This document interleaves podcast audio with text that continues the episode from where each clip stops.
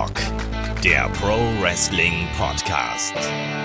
Ja, hallo und herzlich willkommen zu Headlock, dem Pro Wrestling Podcast und herzlich willkommen zu Ausgabe 276. Heute gibt's die zweite Ausgabe von Head to Head und dem Abend, als Mike Tyson bei der WWF aufschlug. Mein Name ist Olaf Bleich, ich bin euer Host, aber wenn ihr den Podcast hier hört, dann wisst ihr, da bin ich unterwegs. Deswegen gibt es hier etwas ja aus unserem Supporter-Bereich. Dieses Format wurde speziell durch unsere Unterstützer Wirklichkeit gemacht und ich habe mir gedacht, komm, bevor ihr hier am Sonntag aufgrund meines engen Terminkalenders gar keine äh, Podcast-Unterhaltung hat, hau ich da einfach mal was raus, nehmen wir äh, ein schönes Format aus dem Supporter-Bereich und das ist Head-to-Head -Head nämlich wirklich, da haben wir riesig Spaß dran. Großlob natürlich auch nochmal an David und Kai, die hier mit Crown Jewel die Flagge hochgehalten haben. Danke dafür. Und in dem Sinne, ich kann da eigentlich gar nicht mehr zu sagen. Wundert euch nicht, dass mir in dem Podcast am Anfang zum Geburtstag gratuliert wird. Der Podcast äh, wurde bereits im September veröffentlicht, aber ich glaube, ähm, das ist ein zeitloses Thema. Da hat man auch jetzt äh, Spaß dran. Und vor allem, wenn man sich überlegt, dass ja auch gewisse andere Boxer und Mixed Martial Arts Künstler gerade so im Mainstream Wrestling aktiv sind, da kann man darüber auch nochmal ruhig sprechen, wie ein Mike Tyson damals äh, ja zur WWE gestoßen ist und vor allem auch, wie die WCW damals so ausgesehen hat. Denn wir stellen ja WCW Nitro und WWE Raw gegeneinander das ist das Format Head-to-Head. -Head. Das gibt's bei uns auf Patreon, auf Steady. Genauso wie es da auch die Special Review zum äh, WCW Halloween Havoc 1993 oder die Helden aus der zweiten Reihe zu Samoa Joe gibt. Aber jetzt reicht's hier wirklich mit den großen Rumgelaber. Ich wünsche euch viel Spaß bei Head-to-Head -Head mit meiner Wenigkeit, unhöflicherweise als erstes genannt, mit dem Markus Holzer und dem Michael Shaggy Schwarz. In dem Sinne viel Spaß dabei.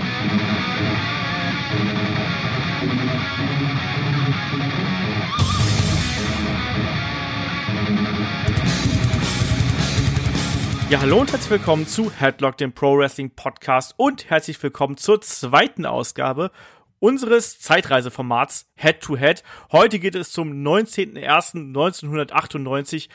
Da können sich vielleicht einige noch dran erinnern, das ist nämlich der Tag, der Abend, an dem Mike Tyson zum ersten Mal bei Raw aufgetaucht ist. Mein Name ist Olaf Bleich, ich bin euer Host und ihr da draußen, eure Unterstützung hat das ja möglich gemacht, dass wir hier in einer lustigen Dreierkonstellation wieder zustande kommen. Da ist auf der einen Seite der Michael Shaggy Schwarz dabei. Wunderschönen guten Tag. Wunderschönen guten Tag. Oh mein Gott, bist du halt zu förmlich. ja, guten Tag. Ne? Ähm, und in der anderen Leitung, da ist der Markus Holzer. Wunderschönen guten Tag. Guten Tag, Servus und Hallo. ja. Was für Begrüßung heute, oder? Ich nehme noch gleich, bevor wir richtig anfangen, bevor wir richtig anfangen, noch mal ein paar Glückwünsche. Das ist nämlich die erste, das erste Podcast, den wir jetzt aufnehmen. Ja, kurz nachdem der liebe Olaf 40 Jahre alt geworden ist. Lieber Olaf, alles, alles Gute zum Geburtstag. Dankeschön. Absolut. Also, wenn meine Stimme sich heute ein bisschen kratziger anhört, ne, dann liegt das noch an den äh, Nachwirkungen äh, der Feier. Und euch beiden Genauso auch nochmal Sorry, Markus, ich muss nämlich euch beiden nochmal gratulieren. Nee, da muss es wichtiger, weil euch beiden auch nochmal Gratulation. Wir haben, wenn wir das aufnehmen, ist nämlich ein Tag nach dem Welthobbit-Tag. Also Glückwunsch auch dafür euch beiden. Der Gag ist, wenn ich das nicht gesagt hätte, vorher hätte, hätte ich nicht gewusst. Nicht gewusst. Hätte ich überhaupt nicht gewusst. Olaf hat mich darauf hingewiesen, dass ich ihm nicht zum Hobbit-Tag gratuliert habe. Und das wollte ich natürlich on live on tape machen.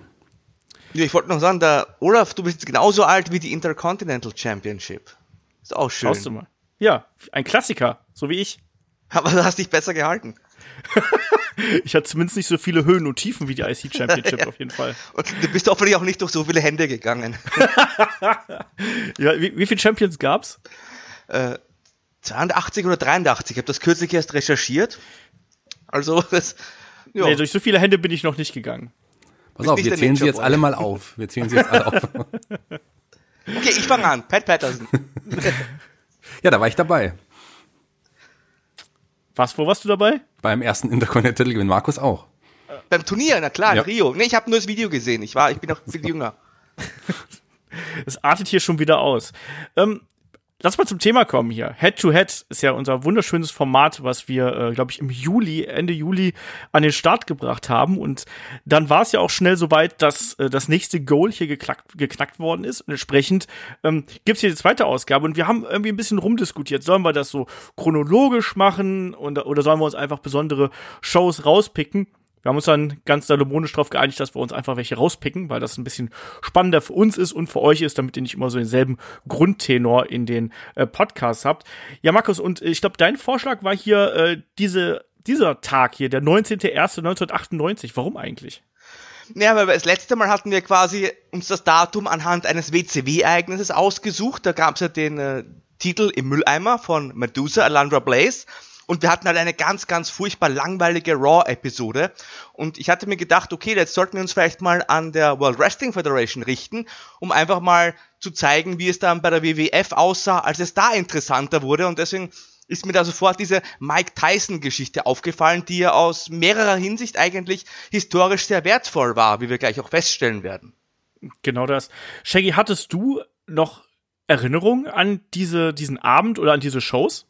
Na, natürlich habe ich noch Erinnerungen an den Auftritt von Mike Tyson gehabt, aber das war, glaube ich, das Einzige, an das ich mich noch erinnern konnte. Das ist aber auch legendär. Also ich weiß noch, wie es damals im Fernsehen, bei RTL Plus oder RTL wahrscheinlich damals schon in den Nachrichten, in den Sportnachrichten sogar Ausschnitte daraus gab. Und auch in, in der ARD hat man sogar Ausschnitte davon, von einem Wrestling, von einer Wrestling-Show gesehen. Und das war schon, das war schon was Besonderes damals.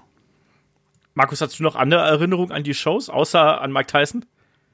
Nein aber, aber dieser, dieser Tyson war halt sehr, sehr prominent. Ich habe mich eben auch an diese Nachrichten erinnert. Auch hier in Österreich konnte man das ja sehen. Und da war ja damals auch der Tenor, aber das war jetzt nicht abgesprochen. Das heißt, da wurden die Leute, die haben das gezeigt weil, und dachten, das ist alles echt. Und da ja. muss man halt nochmal, vielleicht auch die jüngeren Hörer vielleicht nochmal darauf hinweisen, dieser Mike Tyson, das war halt wirklich ein, ein riesengroßer Weltstar, den kannte eigentlich jeder. Und das war eine riesengroße Nummer, dass dieser überragende Weltsportler, der immer umstritten war, aber einfach ein riesengroßer Name war, dass der plötzlich hier beim beim Catchen auftaucht. Da kannte man vielleicht nochmal einen Hulk Hogan oder einen Undertaker vom Sehen und dass da jetzt eben so ein Weltstar auftauchte und das dann auch noch gegen das Drehbuch verstoßen wurde, das war eine riesengroße Sache und da ist der WWF ja was Tolles gelungen. Ja, es ist auch tatsächlich, wenn man sich so die Ratings natürlich anschaut, sind wir jetzt quasi zeitlich so auf dem letzten Viertel dieser legendären äh, ja, Siegesserie von WCW Nitro. Also so, man merkt dann hier schon, da ist eine Veränderung in der Luft. Auch hier, die Shows sind extrem unterschiedlich. Und gerade wenn wir diese erste Show von WCW Nitro und diese Show jetzt äh, miteinander vergleichen und diesen Tag miteinander vergleichen, da hat sich extrem viel getan. Du hast es richtig gesagt. Oder ihr habt es beide richtig gesagt. Mike Tyson war damals äh, ein absolut das war ein Megastar, ne? Ich meine, der war da schon ein bisschen äh, über seinen Zenit hinaus, sagen wir es mal so. Der ist ja irgendwie 1966 geboren, sprich, da war er dann schon äh, 38. 38? Oder habe ich mich jetzt verrechnet? 66? 8? Ja, passt schon. Ja. äh, und äh, er hat aber die, die Riesenerfolge natürlich schon, schon hinter sich gehabt, ne ehemaliger Boxweltmeister und so. Und Mike Tyson kannte man. Es war ja damals eh auch so die Zeit dieses äh, Heavyweight Boxing Booms, also äh, da waren noch andere große Namen natürlich dabei und Mike Tyson war da wirklich ein Vorreiter, der das Ding absolut bekannt gemacht hat. Ich möchte es ganz gern, ganz gern ein bisschen auch noch einordnen. Ich schreibe ja auch über Boxen es nicht wusste, also Boxsport, also das war ja im Juni 97 war ja auch noch dieser berühmte Ohrenbiss. Ne, hat auch jeder damals gesehen, als der Mike Tyson dem Evander Holyfield ins Ohr gebissen hatte. Und da ist er dann richtig, äh, vorher war er noch im Knast wegen Vergewaltigung, nach den großen sportlichen Erfolgen. Und dann kam ihm dieser Ohrenbiss und da war halt dieser Bad Boy des Boxens, aber nur wegen dieses Ohrenbisses kam es ja auch dazu, dass er überhaupt im Wrestling auftrat, weil er dann gesperrt wurde von der Nevada äh, State Athletic Commission und dann auch noch von allen anderen Staaten. Er konnte also quasi in den USA nicht mehr boxen und brauchte eine neue Einnahmequelle und da hat halt dieser Bad Boy des Boxens so auch wunderbar in diese Attitude-Ära gepasst. Ja, genau das. Ähm, und das war dann eben damals wirklich ein absoluter äh, Coup, den äh, die WWF hier gelandet hat. Und natürlich auch da zu der Zeit, als es dem Unternehmen ja auch nicht so besonders gut gegangen ist. Ne? Also ein Mike Tyson arbeitet auch nicht gerade für umsonst, muss mal vorsichtig auszudrücken. Und da muss ja auch wirklich Vince McMahon nochmal die letzten Millionen in die Hand genommen haben, um diesen Namen hier zu verpflichten, um auch mit dem wirklich ja ein richtiges Programm durchzuziehen. Und man hat es ja hier auch schon in der Show gesehen. Es gab extrem viel Werbung für ihn. Es gab Hype für Mike Tyson das war wirklich das absolute Zugpferd, was man hier auf dem Weg zu WrestleMania 14 sich verpflichtet hat. Und ich glaube, damit können wir auch mal so ein bisschen versuchen, diesen Tag und diese Zeit so ein bisschen einzuordnen. 19. Januar 1998, das ist äh, kurioserweise genau ein Tag nach dem Royal Rumble 1998, den ja bekanntermaßen Stone Cold Steve Austin gewonnen hat. Es war nach der Titelverteidigung im Casket-Match von Shawn Michaels gegen Undertaker, auch ein Tag nach der schweren Verletzung von Shawn Michaels, die schwere Rückenverletzung, die er sich dazu gezogen hat. Ähm, das ist so die Geschichte, sprich, also WWE ist so ein bisschen auf der Reise Richtung WrestleMania, plus No Way Out äh, war auch am Horizont zu sehen, aber das ein bisschen früher natürlich als WrestleMania. Und Shaggy, ähm, wie sah es denn bei der äh, WCW damals aus? Weil die waren ja, da, da ist ja zwischen den Events eine etwas andere Reihenfolge gewesen als bei der WWF. Ja, bei der WCW war man drei Wochen nach deren Großereignis, nach deren größten Großereignis, nach Starcade 97. Das war das denkwürdige Ereignis mit dem Main Event Sting gegen Hogan. Wahrscheinlich für viele so der, der Höhepunkt der, der NWO, Groß-NWO-Zeit. Und danach ging es für viele ja auch bergab, kann man vielleicht so ein bisschen so sehen, während es bei der WWW jetzt bergauf ging. Genau, also die äh, Starcade 1997 war ja das meistverkaufte Großereignis äh, von der WCW. Größte Buy-Rate damals mit der Rückkehr von Sting, die ja wirklich auch über äh, ja, Monate und ich glaube mal ein Jahr, wenn ich mich jetzt nicht komplett täusche, aufgebaut worden ist. Was ich ein bisschen enttäuschend dann wiederum fast finde, ist, wir haben danach ja wurde der Titel vakantiert, ne, aufgrund dieser merkwürdigen Entscheidung im Main Event. Das Main Event haben wir ja auch schon mal hier im Match of the Week besprochen. Und man befindet sich jetzt hier bei der äh, WCW auf dem Weg zu Sold Out, Markus. Und Sold Out ist jetzt nicht gerade was, was man wirklich mit einer hohen Buy-Rate oder guten Events in Verbindung bringt, oder? Nein, ich musste auch, ich gestehe es, erstmal nachschauen, was war denn jetzt wirklich der Main Event bei Sold Out, ein paar Minuten bevor wir die Aufnahme gestartet haben. Das war tatsächlich Macho Man Randy Savage gegen Lex Luger, ein Match, das ich nicht mehr groß im Gedächtnis habe. Und generell bin ich halt auch der Meinung, du hast es ja auch erwähnt, dass ja der Höhepunkt der NWO das irgendwo war.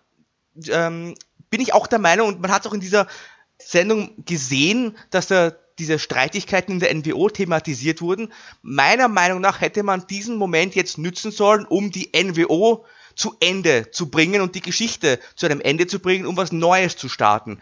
Hat man ja, wie wir wissen, nicht gemacht. Es hat sich dann die NWO irgendwann geteilt und es wurde ewig, ewig weitergezogen und es gab halt nie das große Ende. Und deswegen bin ich schon auch der Meinung, dass es zwar noch sehr gut lief für die WCW, auch wenn man sich die Quoten anschaut, aber eigentlich war das der Anfang des Niederganges, meiner Meinung nach, weil man einfach kreativ nicht nachgelegt hat, sondern einfach more of the same gebracht hat. Und das plätscherte dann immer mehr vor sich hin. Und das wurde halt auch irgendwie in der Sendung schon deutlich, dass das eigentlich auch genutzt werden hätte können, wie gesagt, um die NWO zumindest vorerst mal einfach zu beenden, um da die WCW gewinnen zu lassen und dann ja, was Neues zu starten, was Frisches zu starten, einfach einen frischen Anstrich dem Ganzen zu geben.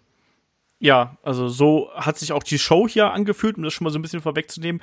WCW Starcade 97 ist ja wie gesagt, in vielerlei Hinsicht irgendwie so eine, so eine Grenze. Ne? Zum einen, weil die, die Sting-Storyline damit ja quasi so abgeschlossen ist. Sting war dann als, als, als, als regulärer Performer wieder mit dabei, war hier auch bei der WCW Nitro-Ausgabe mit dabei. Äh, hat aber trotzdem nicht so richtig diesen Payoff bekommen. Das war so eine Geschichte. Und man hat auch das Gefühl gehabt, dass hier eben die ganzen Charaktere und die, ähm, die Egos so aufeinander geprallt sind. Gerade im Main Event, der ja extrem wirr gewesen ist. Und ich denke auch, dass man hier äh, einen klareren Cut hätte machen sollen, um einfach die Leute bei Laune zu halten. Weil ich finde, hier hat man schon teilweise gemerkt, dass so ein bisschen die NWO so ein bisschen an Zugkraft langsam verliert, dass sich die Interviews und, und äh, Figuren so ein bisschen abnutzen. Und du hast es auch vollkommen richtig gesagt. Wir haben natürlich später die nicht nur die Teilung, wir haben ja sogar die, das, die, das, die Drittelung, um es mal so zu sagen, wenn wir das NWO-B-Team noch mit dazu nehmen, ähm, von der, von der NWO. Ja, auf jeden Fall äh, eine, eine sehr interessante Zeit hier. Also es ist wirklich so die Gezeitenwende im Endeffekt zwischen ähm, dem oder im Monday Night War, oder? Darf ich noch kurz reingrätschen? Ähm, Grätsche rein. Ähm, das, was du gerade gesagt hast, ist absolut richtig. Finde ich auch. Und äh, vielleicht auf einen Nenner gebracht. Die NWO, die hat sich nicht mehr cool angefühlt. Gerade im Vergleich ja. zu, zu, zu, den, zu den ersten eineinhalb Jahren. Ich fand irgendwie, das war nicht mehr cool, oder? Man hat es auch gehört an den Buchrufen, als Scott Hall rauskam und so bei der Survey. Die wurden ja teilweise auch stark bejubelt und äh, die ganzen jungen Leute hatten NWO-Shirts, aber das wirkte alles, gerade auch im Vergleich, wenn wir dann auch noch über die World Wrestling Federation sprechen, über die DX und so weiter, das war einfach ja, das war halt alles schon da und ich sag's gerne nochmal, nicht mehr cool. Dieser Coolness-Faktor ja. war weg. Ja, es hat sich ja, wie ihr gesagt habt, alles auch einfach wiederholt. Also ich meine, das war, klar, das war das same old shit, das was selbe, was mal vor ein Jahr früher cool war, äh, das wurde ja jetzt, ich meine, das wurde ja jetzt hier nochmal, nochmal, nochmal einfach zehnmal Fall, zehnmal wiederholt. Man hat ja in der, da kommen wir auch gleich drauf zu sprechen, in der Nitro-Folge auch Rückblicke auf Thunder gesehen. Im Grunde hat man das gleiche im Main-Event von der Nitro-Folge nochmal gesehen, mehr oder weniger. Ne? Also es ist auch so der Eindruck, wenn man sich so die, die Shows, wenn man sich die so nebeneinander anschaut, wie wir es ja alle gemacht haben. Also ich habe mir die jetzt quasi gestern nach der Geburtstagsparty und dann heute Vormittag so in relativ kurzer Abfolge habe ich mir diese Events dann eben angeschaut und man hat wirklich das Gefühl, als würden die Wrestling-Generationen aufeinandertreffen. Also bei der WCW hast du dann plötzlich natürlich auch noch die, die, die jungen Leute wie ein Chris Jericho und auch ein Chris Benoit, ein Raven und so weiter und so fort. Aber die dominanten Geschichten wurden alle geprägt durch Figuren, die schon seit sehr langer Zeit dabei gewesen sind. Egal, ob es ein Hogan ist, ein Luger, ähm, von mir ist auch ein Sting, klar, jetzt mit neuem Anstrich. Aber das waren alles ähnliche Gesichter und irgendwo habe ich auch das Gefühl gehabt, dass dieses Wilde und, und Berechenbare, was äh, gerade WCW Nitro so in den ersten äh, anderthalb, zwei Jahren ausgezeichnet hat, das hat mir hier komplett gefehlt. Das war irgendwie wieder so eine ganz normale Wrestling-Show. Ähm, Markus, wir haben beim letzten Mal darüber gesprochen, dass ähm, die WCW Nitro immer diese Vorgabe gehabt hat, so alles könnte passieren. Hattest du hier den Eindruck, dass das passieren könnte? Nein, es war auch sehr vorhersehbar. Ich meine, ich möchte schon auch sagen, mir hat im Großen und Ganzen die Nitro-Folge schon auch gut gefallen. Also ich, ich, ich fühlte mich unterhalten und ich, mir war es auch nicht langweilig, aber es war halt schon äh, das, womit man rechnen konnte. Es war halt auch, muss man halt auch sagen, eine, eine Go-Home-Show, wo man halt in erster Linie den kommenden Pay-Per-View nochmal pushen wollte. Es hat vielleicht ja auch die Kreativität so ein bisschen gehemmt, aber es war schon, es war, wie gesagt, das, äh, eine, eine Sendung, die man so auf dem Schirm hatte und mit der man rechnen konnte.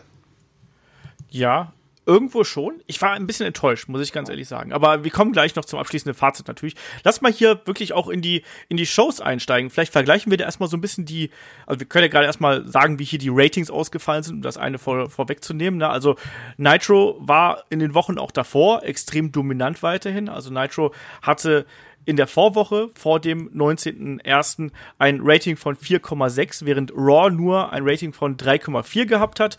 Und jetzt in dieser Woche ähm, fuhr Nitro erneut eine äh, ja, deutliche Überlegenheit ein, aber WWF konnte ein bisschen aufholen, natürlich auch bedingt durch den Mike Tyson-Hype. Es war äh, eine Nacht nach dem Royal Rumble, entsprechend äh, waren die Leute da neugierig, aber trotzdem gewann die WCW hier noch mit 4,5 zu 4,0 und in der Woche drauf, was ich so krass finde, ähm, ist die Lücke zwischen den beiden Promotions nochmal gewachsen. Da war es wirklich dann, dass die WCW 4,7 hatte und die WWF nur 3,5. Also einen, einen Unterschied von 1,2 zwischen den beiden äh, Marktführern hier. Das finde ich krass. Und gerade wenn man sich überlegt, dass hier die Shows, also ich, meine persönliche Meinung vorweg ist hier so ein bisschen, dass die WWF Raw-Ausgabe deutlich unterhaltsamer gewesen ist als äh, WCW Nitro. Und trotzdem hat man hier so diese Kluft. Das äh, fand ich schon sehr überraschend.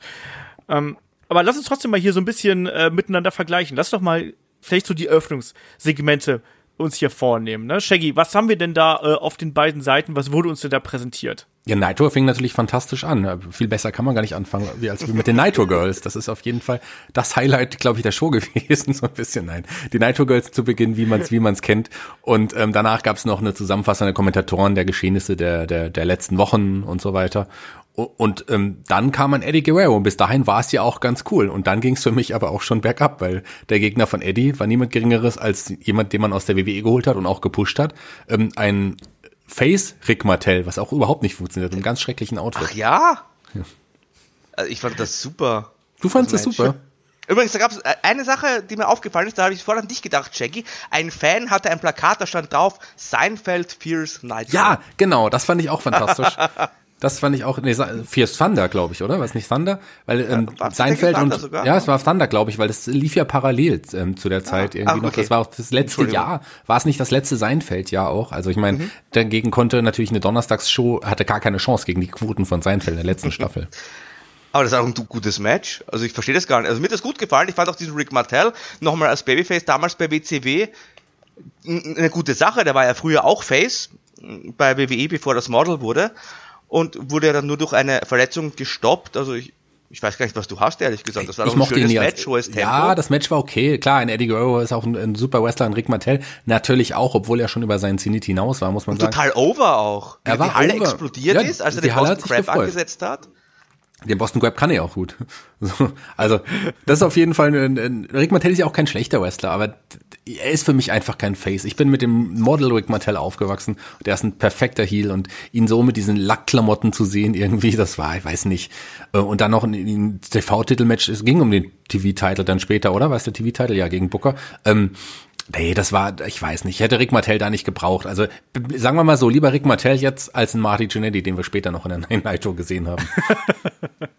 Ja, man hat hier tatsächlich so ein bisschen den Eindruck, gerade wenn man Rick Martel und Martin Jannetty hier so ranführt, dass WWE eben auch, äh, WCW auch da so ein bisschen versucht hat, natürlich selbst für die unteren Card-Regionen einfach Talent zu holen, was man irgendwo noch kennt. Und wenn es dann eben ein Martin Jannetty ist, der ja auch hier irgendwie dann eine, zumindest eine kleine Rolle gespielt hat, auch ein Rick Martel, der dann, wie Markus ja auch gerade schon richtig gesagt hat, ähm, hier um den TV-Titel ja dann später gegen Booker T gefädelt ist, ja auch bei Sold Out dann ja gegeneinander angetreten sind. Ähm, ich fand's auch merkwürdig, vor allen Dingen aus heutiger Sicht, wenn ich den Namen Eddie Guerrero höre und der trifft gegen Rick Martel an, dann denke ich mir noch nicht, dass ein Eddie Guerrero hier verliert. So, das fand ich so absurd und dann auch noch so klar und deutlich. Also, der Kampf an sich, da hat Markus aber auch recht, der war vollkommen okay. So, das kann man irgendwie so machen. Ich finde es auch als Opening Contest gar nicht so verkehrt. Was mich dann aber gewundert hat, war diese extrem lange Zusammenfassung, die man hier gebracht hat, wo man wirklich mal so, ich weiß nicht, sieben, acht Minuten zu äh, Thunder quasi gewechselt ist und die gesamte Geschichte des äh, angehenden Zerwürfnisses der NWO nochmal hat Revue passieren lassen. Und man denkt sich doch so, die ersten Minuten einer solchen Sendung, die sind doch was Besonderes und die sollen Leuten doch Spaß machen. Da holst du doch nicht zu so einer ewig langen Recap aus. Shaggy, du hast gerade eben schon geschmunzelt. Warum? Ja, weil man es am Ende der Sendung ja eigentlich im Grunde so ähnlich nochmal gesehen hatte, in grün dann quasi. Das war ja das, war ja fast die, fast die gleichen Geschehnisse wie, wie bei Thunder im Main Event jetzt hier im, im, bei Nitro nochmal zu sehen. Nee, und diese Zusammenfassung, das war echt, also das ging ewig. Ich habe auch zwischendrin überlegt, was soll ich jetzt endlich mal skippen? Vielleicht wäre das mal eine Möglichkeit zu skippen, aber ich, ich muss es ja ganz schauen. Ich will nicht skippen. Und das Ding hat sich so gezogen, das hat sich so unglaublich gezogen. Dann dachte ich, es wäre vorbei. Und dann ging es aber noch weiter. Also es war schon, es war schon nervig. Ähm, Der, der äh, liebe Markus kann die Geschehnisse jetzt bestimmt kürzer zusammenfassen, als die das hier bei Nitro gemacht haben. Ja, Streit in der NWO, Punkt. Nein, es war aber tatsächlich so, dass das erst die zweite Thunder-Folge war und ich glaube, dass man einfach die, die Sendung pushen wollte, weil Nitro Ja. auch sehr, sehr gut gelaufen ist und man wollte einfach diesen neuen Donnerstags-Sendeplatz auf TBS den Leuten näher bringen und denen zeigen, guck mal, da passiert was wirklich Wichtiges und das müsst ihr unbedingt einschalten. Ich glaube, deswegen war das auch so ungewöhnlich lange. Das glaube ich auch. Das war im Nachhinein, auch als ich mir das dann im Nachgang quasi überlegt habe, so warum macht man denn sowas, war das auch meine einzig probate äh, Lösung dafür, für dieses Problem. Aber, aber Markus, du musst doch schon zugeben, das hätte man auch ein bisschen fetziger Klar. und knackiger aufbereiten Ich, können, ich habe oder? mir auch hier aufgeschrieben, Länge ungewöhnlich. Also gar keine Frage. Wobei, wenn wir gleich über die Konkurrenz sprechen, ich fand auch das Eröffnungssegment von Raw hat sich unglaublich gezogen. Also ja, das- ja, aber da ist, das war wenigstens was Aktuelles und nicht was, was schon fünf Tage her ist. Ja, aber ich, ich- ja, absolut. Also da sti- stimme ich euch schon zu. Also das war ein sehr, sehr langer Rückblick.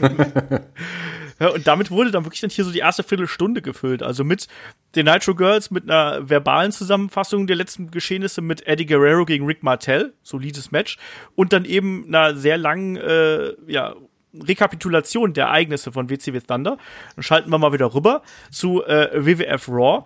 Und das begann natürlich mit so ein paar, äh, ja, ganz kurzen Ausschnitten vom Rumble und natürlich auch dem, was da passiert ist. Und dann kam ja schon ein Paul Bearer raus, natürlich zu der alten Undertaker-Musik. Und ja, ein paar Fans haben gejubelt.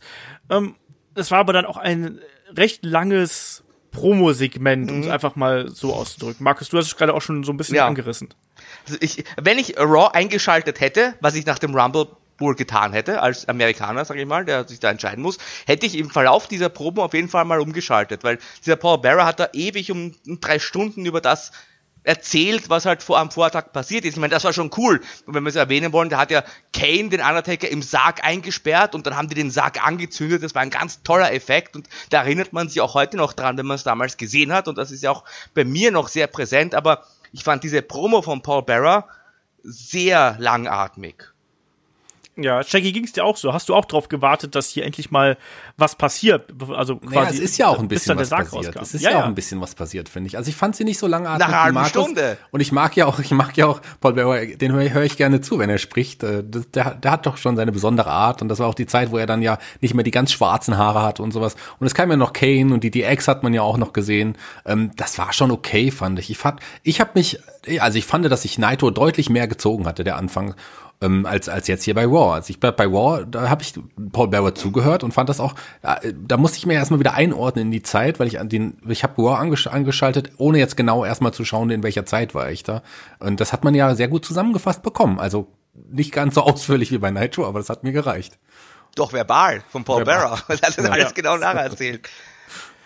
Also mir war es auch ein bisschen zu lang. Also Paul Bearer hat sich ja da auch selber sehr über den grünen Klee gelobt, ne, ich bin so gut und ich habe euch alle reingelegt, ne, und und sowas, ne, weil ja davor wurden ja quasi so die Brotkrumen einer möglichen Versöhnung irgendwo der Brüder gesät, ne, und dann am Ende gab's doch den Split zwischen den beiden, ne, also nicht also den endgültigen Split, ne, inklusive dem Verbrennen. Und Paul Bearer hat sich dann wirklich noch mal angeschnitten hier. Ja, mit den drei Schlössern haben wir hier den Sarg vernagelt und dann Ganz äh, haben wir ja, jedes einzelne Schloss wurde hier berücksichtigt und gehuldigt. ähm, aber ich, was ich wiederum dann mochte, war dann dieser Moment, als dann plötzlich noch mal äh, der Gong ertönt, als Paul Bearer quasi äh, ankündigt, der Undertaker ist weg und er wird nie mehr zurückkommen und dann ertönt der Gong. Äh, das Licht geht aus, die Musik des Undertakers ertönt und der zerstörte Sarg wird rausgebracht. Und da dankt man ja, weil der Undertaker ist ja verschwunden, so offiziell. Ähm, da denkt man ja, jetzt der Undertaker, so schnell ist er schon wieder zurückgekommen, weil es ist halt der Undertaker, ne? Und Druiden sind da, die Atmosphäre ist irgendwo da und natürlich öffnet sich dann am Ende der Sarg und Kane entsteigt diesem zerstörten Sarg. Markus, ich fand, das war ein cooler Moment. Also, das hat mich so ein bisschen entschädigt für Ja. die Länge der Promo. Das war ein guter Moment, was mir aber trotzdem aufgefallen ist. Diese Kostüme der Druiden, die sahen total billig aus, oder? diese, diese Kapuzen, Fetzen. ja. ja, also ist mir damals nicht so bewusst geworden. Vielleicht haben wir uns einfach, weil wir halt jetzt auch verwöhnt sind ne, von Kulissen heutzutage und weil das alles natürlich viel einfacher, kostengünstiger herzustellen ist. Aber das sah eigentlich jetzt aus heutiger 2019-Sicht ja total billig aus, diese Kostüme. Ja, das, äh, da gebe ich dir vollkommen recht. Also auch, dass man ja teilweise noch die Gesichter von den Druiden Ja. gesehen hat, das hat mich so kirre gemacht, weil normalerweise waren das ja immer so gesichtslose Gestalten und hier äh, waren die ja plötzlich relativ klar erkennbar. Naja, aber auf jeden Fall kam da Kane raus und damit endete das Segment hier auch irgendwo. Also quasi das Ausrufezeichen war hier, Kane ist sozusagen der neue Undertaker und ist dem Undertaker äh, überlegen. Der letzte Überlebende, haben, haben sie sogar gesagt, von der Undertaker-Familie quasi. Stimmt. Also der Undertaker ist jetzt wirklich tot. Ja. War er dann ja doch nicht. Um es mal so auszudrücken. Ähm, und dann ging es eigentlich auch schon so weiter, wie es ganz oft bei der äh, WWF Raw-Sendung weitergeht, nämlich mit unglaublich vielen äh, Einblendungen und Hypes eigentlich. Ich fand das, das fand ich so auffällig, dass eigentlich quasi in jeder, vor jeder Werbepause, die natürlich im Network nicht mehr dabei ist, aber vor jeder Werbepause kam mir wirklich, übrigens, bleibt dran, Stone Cold Steve Austin ist gleich dabei, ne, und Mike Tyson kommt und überhaupt, und die Ex werdet ihr auch noch sehen und hier noch ein Lachs und ein Aal obendrauf, so ein bisschen. ähm, also, das, das fand ich sehr auffällig im Vergleich zu Nitro, wo man das eigentlich allerhöchstens verbal gemacht hat, aber es gab auch gerade dafür, dass so ein ähm, Pay-per-view bevorstand, gab es relativ wenig Hype-Clips oder Hype-Einblendungen oder so. Markus, ist dir das auch aufgefallen? Ja, absolut. Und das hat man bei der WWE auch wirklich gut gemacht. Und ich glaube, das liegt einfach daran, dass man bei der WWE damals auch schon äh, mit Russo und so weiter die Sendungen einfach genauer geplant hat. Nitro war ja oft so on the fly, da wusste man ungefähr, was passiert, aber das wurde mitunter dann live noch geändert und so weiter. Und bei der WWE hatte man, glaube ich, damals auch einfach schon ein detaillierteres Skript und dann wusste man genau, wann man welchen Clip einspielt. Ich glaube, das hängt damit zusammen. Auf jeden Fall hat sie auch was genützt, wenn man sich die Quoten anschaut, dieser Tyson und Austin Hype, also die Leute sind auf jeden Fall dran geblieben. Genau, ich glaube, darum ging es. Ich glaube, da hat man sich eher überlegt, wie kriegen wir die Leute dazu motiviert, dass sie quasi beim Werbeblock nicht umschalten. Wir kündigen einfach so oft an, dass die Wrestler kommen, dass das große Talent kommt, dass der bekannte Boxer kommt. Da ne, wir halten die einfach so bei Stange und machen die einfach da immer neugierig. Ich finde ohnehin, dass man es bei WWF sehr clever, in, zumindest in dieser Show gemacht hat, wie man die, die roten Fäden hier durchgezogen hat. Weil ein roter Faden ist natürlich der Undertaker und der zweite rote Faden, deswegen gebe ich gleich an Shaggy, der hat es gerade eben schon angesprochen, ist natürlich der, die, die Ex gewesen, Shaggy. Und das begann ja quasi äh, ja mit so einer Art äh, kurzer ja, kurzem Segment mit äh, Shawn Michaels, äh, China und äh, Hunter. Und da gab es ja auch schon den ersten Schuss von Triple H Richtung Konkurrenz, wenn du dich dran erinnerst. Das ist richtig, aber ich würde gerne erst noch ganz kurz was anderes sagen, äh, weil du mich nicht gefragt hast, warum es bei der WCW keine äh, Hype-Clips gab. Was hätte man hypen sollen? Noch gibt es noch einen Eingriff von, von der NWO und, und Streit innerhalb der Giant. Ja gut, Giant gegen Hogan hat man ja schon ein paar Mal erwähnt. Oder man hätte noch hypen können, nachher noch Jerry Flynn auf der Card. Naja, dann noch Na gut, lieber. aber, aber das, das ist jetzt natürlich schon sehr, sehr hm, einseitig. Du hättest, du hättest eigentlich sagen können, sowas wie, hey, Sting wird heute auch noch in Action zu ja, sehen sein. Oder und, und Flair so. und, und, und, und Bret Hart. Bret Hart, ich meine, klar. Das so hätte man natürlich Hart. machen können. Jerry Flynn war vielleicht ein bisschen übertrieben irgendwie. Ja, äh, du hast äh, Triple H, du hast die DX angesprochen. Die DX hat ja, ähm, ich weiß jetzt nicht genau, welchen Angriff, was, mein, was meintest du genau? Äh, ich meine, sowas, dass er ja Owen Hart beleidigt hat, so nach dem Motto, ja. Ach so, ja, ja, der ist der Einzige, der äh? hier nicht, der hier, ja, ja, der, der noch. Geh doch nach Süden, ja. wenn du es hier nicht schaffst und so. Die anderen sind ja auch alle abgehauen, quasi so nach, genau. nach dem Motto. Das schon, das ist richtig. Ähm, man hat da auch schon bei der WWE schon auch angefangen, wirklich, ja, die, die Storylines realer äh, zu gestalten. Das hat man schon, schon deutlich irgendwie gemerkt. Aber hier ging es ja eher der DX auch darum, dass sie sich an der Suche nach dem Undertaker beteiligen wollte, dass ein Shawn Michaels ja auch gerade gesagt hat, wir werden den Undertaker selber noch finden und ähm, ja, wir wissen ja, wie es dann geendet hat. Dazu kamen wir dann aber später. Aber das ist ja auch total clever. Man hat auf der einen Seite die DX sucht den Undertaker, auf der anderen Seite hat man ja, was ja schon klar ist, Stone Cold Steve Austin als nächsten Gegner von Shawn Michaels, der hat den Rumble gewonnen, Michaels war WWE Champion und da hat man irgendwie die ganz großen Stars alle so kreuz und quer miteinander verbunden. Das ist doch, ich fand ich total clever. Ja, das meine ich ja, dass man hier wirklich mehrere rote Fäden quasi hat und man hat die echt gut immer wieder übereinander gelegt irgendwo und da auch wirklich unterhaltsame Segmente rausbekommen. Und dann können wir gleich mal ins erste Match bei äh, WWF Raw springen. Shaggy, da muss ich dich eigentlich schon wieder dran nehmen. Hier sind auch schon so viele bekannte Figuren, über die wir auch letztes Mal gesprochen haben, nämlich im Savio Vega Podcast. ähm, es gibt im ersten Match die Disciples of Apocalypse, bestehend aus Chains, Skull und Eightball und die kämpfen gegen die Nation of Domination, äh, Farouk, Karma und D-Lo.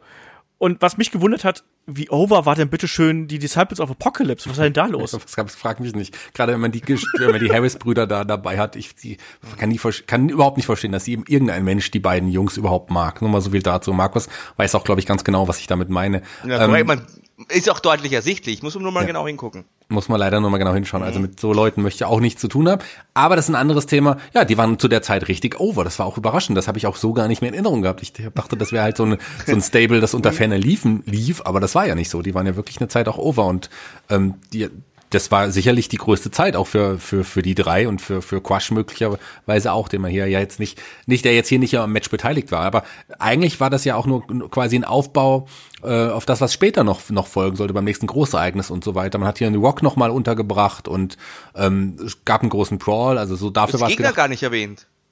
Doch, das hat, hat doch, hat doch der liebe Olaf schon gemacht, also, die Gegner. Entschuldige. Farouk Karma, Karma the Supreme Fighting Machine und Dilo Brown von der Nation of Domination. Genau. Ähm, ja, es war im Endeffekt war das hier nur ein Storyline-Match. Das war ein reiner Aufbau. Ähm, da gab es ja dann auch bei äh, No Way Out gab es ja dann auch wirklich, also das Match endete ja darin, dass äh, ähm, ein großer Schmonz hier rausgekommen ist. Dilo Brown verpasst den Moonsault. Äh, ich habe den Moonsault-Ansatz auch überhaupt nicht verstanden, warum der denn gesprungen hat. Und danach gibt es auf jeden Fall Chaos und das Match endet im Double DQ. Generell äh, in beiden Shows habe ich das Gefühl gehabt, dass jedes zweite Match irgendwie in einem No Contest, Double DQ oder irgendeinem Eingriff geendet ist. Also war am laufenden Band Chaos. Äh, anschließend kamen dann eben noch Mark Henry und The Rock raus. The Rock damals ja der amtierende Intercontinental Champion. Was ich, was ich mochte, war, dass er den Gürtel hier auch getragen hat, obwohl er nur eingegriffen hat. Ne? Das, das, das mochte ich. Und dann eben auf Seiten der DOA griffen dann noch Ahmed Johnson und Ken Shamrock ein. Ahmed Johnson damals schon, oh, ja. jenseits von Gut und Böse, da kommen wir gleich nochmal drauf zu sprechen, aber vor allem ging es ja darum, dass hier dann auch das äh, Match bei WrestleMania zwischen The Rock und Ken Shamrock aufgebaut werden sollte. Markus, konntest du hier mit dem, mit dem Match leben oder war das einfach so ein Füller, so ein Aufbauding für dich? Ich war froh, dass es dann irgendwann vorbei war. Also ich, die Harris Brothers und der, also die Harris Brothers und den Fake Undertaker, das ist ein tolle, tolle Biker Stable und gegen halt die Nation of Domination war noch in Ordnung, aber ja, es war halt so ein typisches Attitude-Ära Tag Team Match, wie man es halt auch in Erinnerung hat. Was mir dann besonders gut gefallen hat, war, klar, The Rock ist, ist cool, aber Ken Shamrock, ich fand den damals auch stark und ich bin ja bis heute der Meinung, dass da auch nochmal deutlich mehr drin gewesen wäre. Warum man den ja. nicht noch stärker gepusht hat, vielleicht sogar Richtung Main Event. Das war doch ein richtig cooler unverbrauchter Typ, der auch äh, Starpotenzial hatte, der hatte auch noch dieses Gefährliche, er kam ja aus der realen Welt des Kampfsports, auch alles, was diese Attitude-Ära ausgemacht hat, dieser Realismus, und er hat eine gute Ausstrahlung. Das ist mir bis heute nicht ganz klar, warum man da so eigentlich Potenzial sogar verschenkt hat, meiner Meinung nach. Bin ich komplett breit, ja. Haben wir auch schon mal äh, in, ich glaube, einem Montreal Screwjob Podcast mal drüber gesprochen, ähm, dass es auch durchaus möglich gewesen wäre, quasi in Folge äh, des Montreal Screwjobs oder eben auch nicht, da eben einen Ken Shamrock irgendwie höher in der Karte zu platzieren, weil ich kann mich tatsächlich nur an ein einziges Titelmatch erinnern. Ich glaube, das war damals bei In Your House die Generation X gegen Shawn Michaels, aber ansonsten war der doch immer einfach mhm. nur Midcard, Upper Midcard. Das hat nicht so ganz gereicht. Aber hier, wie gesagt, das war ein Aufbaumatch das äh, kann man so machen. Und danach ging es ja auch schon wieder in die nächste Werbepause eigentlich. Äh, erneut Hype für Steve Austin, für Mike Tyson. Ein Leichenwagen war da. Genau, ein Leichenwagen. Das kam mich dann auch noch. Ne? Also auch hier ein kleiner Cliffhanger. Ne? Kann man so machen. Ja, vor allem Leichenwagen, ähm, da denken alle, okay, jetzt ist aber der Undertaker wirklich da. Also. ich überlege gerade, sollen wir noch kurz zu WCW wieder rüberschalten oder sollen wir noch kurz äh, das Segment mit dem Leichenwagen hier erwähnen? Lass uns ja, da kommt dann vor ein Match noch dazwischen. Ja. Da schalten wir um, ja. Genau, lass uns umschalten. Ja, wenn wir umschalten, dann dürfen wir natürlich nicht vergessen, dass äh, bei äh, WCW Nitro natürlich auch noch nach diesem ewig langen Thunder-Rückblick, äh, da ging es erstmal noch weiter mit Hulk Hogan und Eric Bischoff. Ähm, wo es darum geht, dass ja hier äh, erstmal ein Eric Bischoff Hulk Hogan den Baseballschläger von Sting übergibt und das Hogan dann sagt, hier, ne, das brauche ich ganz dringend, weil da kann ich auch mal hier, wie bei meinen Kids, auch mal ein bisschen härter durchgreifen. Und wissen wir eh, was dazu was das dann geführt hat. und ich fand dieses Interview unerträglich, muss ich ganz ehrlich sagen. Ich fand das ganz grauenvoll. Das hatte mich so ein bisschen an diese ähm, vielen unsäglichen Eric Bischoff-Interviews erinnert, wo man das Gefühl gehabt hat, dass sie sich nicht nur im Gimmick so unfassbar geil finden, sondern eben auch so im echten Leben. Markus, hast du auch den Eindruck oder war das nur so meine persönliche Abneigung gegen Eric ja, Bischoff und Hollywood Hogan? Es war ein typischer, also ein Hollywood Hogan und Eric Bischoff Promo. Ich meine, kann man halt mögen oder nicht, aber ja, war jetzt, war okay, war als Standardware, mehr oder weniger. Also, mich hat das jetzt nicht geärgert. Aber vielleicht, weil ich ja. jetzt, weil es schon länger her ist, ich hab's halt, wenn ich mir das heute anschaue, sehe ich es nicht jede Woche. Das spielt das halt stimmt. auch mit. das stimmt. Shaggy, konntest du damit leben? Naja, es wäre wahrscheinlich genau das gleiche Segment rausgekommen, wenn keine Kamera dabei gewesen wäre. Da hast du schon vollkommen recht. Ähm, ja, äh, ich sehe das auch ein bisschen anders als Markus. Ich habe es noch in guter Erinnerung, nachdem ich es jetzt wieder gesehen habe, diese ganzen unsäglichen Segmente. Ich brauchte das jetzt nicht schon wieder sehen und ich dachte auch, boah, was für Idioten. Kurzzeitig, natürlich mag ich Eric Bischoff und Hogan doch irgendwie, aber dieses Segment, das, das hat mal wieder nichts Neues gebracht, sagen wir es mal so dann doch lieber Marty Giannetti im zweiten Match des Abends. Ich war auch überrascht, als Marty Giannetti zum Ring kam. Das habe ich auch ganz vergessen, dass der ja mal wirklich auch kurzzeitig bei der bei der WCW auch war. Und hier gab es ja, auch gar nicht so ein schlechtes Match gegen gegen Benoit. Auch dieses Match diente eigentlich auch nur als Aufbau für für Benoits Geschichte mit dem Waven mit Wavens Flock in dem Fall ja sogar mit der gesamten Gruppierung. Ähm, er besiegte zwar hier äh, Marty Giannetti in dem in dem relativ kurzen Kampf und dann gab es aber auch ein Eingreifen ja von Waven und seinen Jungs. Ja, erstmal lustig, äh, Martin Giannetti mit der alten äh, Steve Austin Musik, mit dieser Standard-Heel-Musik, die es damals äh, da gegeben hat.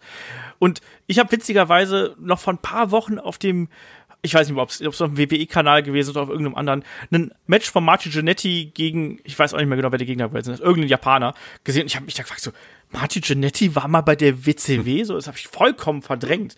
Ja, Markus, was ist denn da äh, dann raus geworden? Weil, wie Shaggy schon gesagt hat, auch hier war das ja mehr Aufbau als, ja, alles andere Substanzielles. Ja, Marty war ja eigentlich nur ein Jobber bei der WCW und ich hatte halt tatsächlich nicht mehr auf dem Schirm in diesem Segment ist er eigentlich nochmal gut ausgestiegen, weil er hat ja dann bei diesem Eingriff, den der Shaggy schon erwähnt hat, den Benoit noch verteidigt, hat dann das Flock quasi in die Flucht geschlagen und da hat man ja nie was draus gemacht, wirklich, weil er war halt dann weiterhin der Edeljob am Ende. Aber vielleicht wäre da sogar noch mehr Potenzial drin gewesen, weil ich meine, die pro privaten Probleme von Martin Jannetty kennen wir alle. Aber, aber wrestlerisch äh, war das auch 1998 durchaus noch völlig in Ordnung.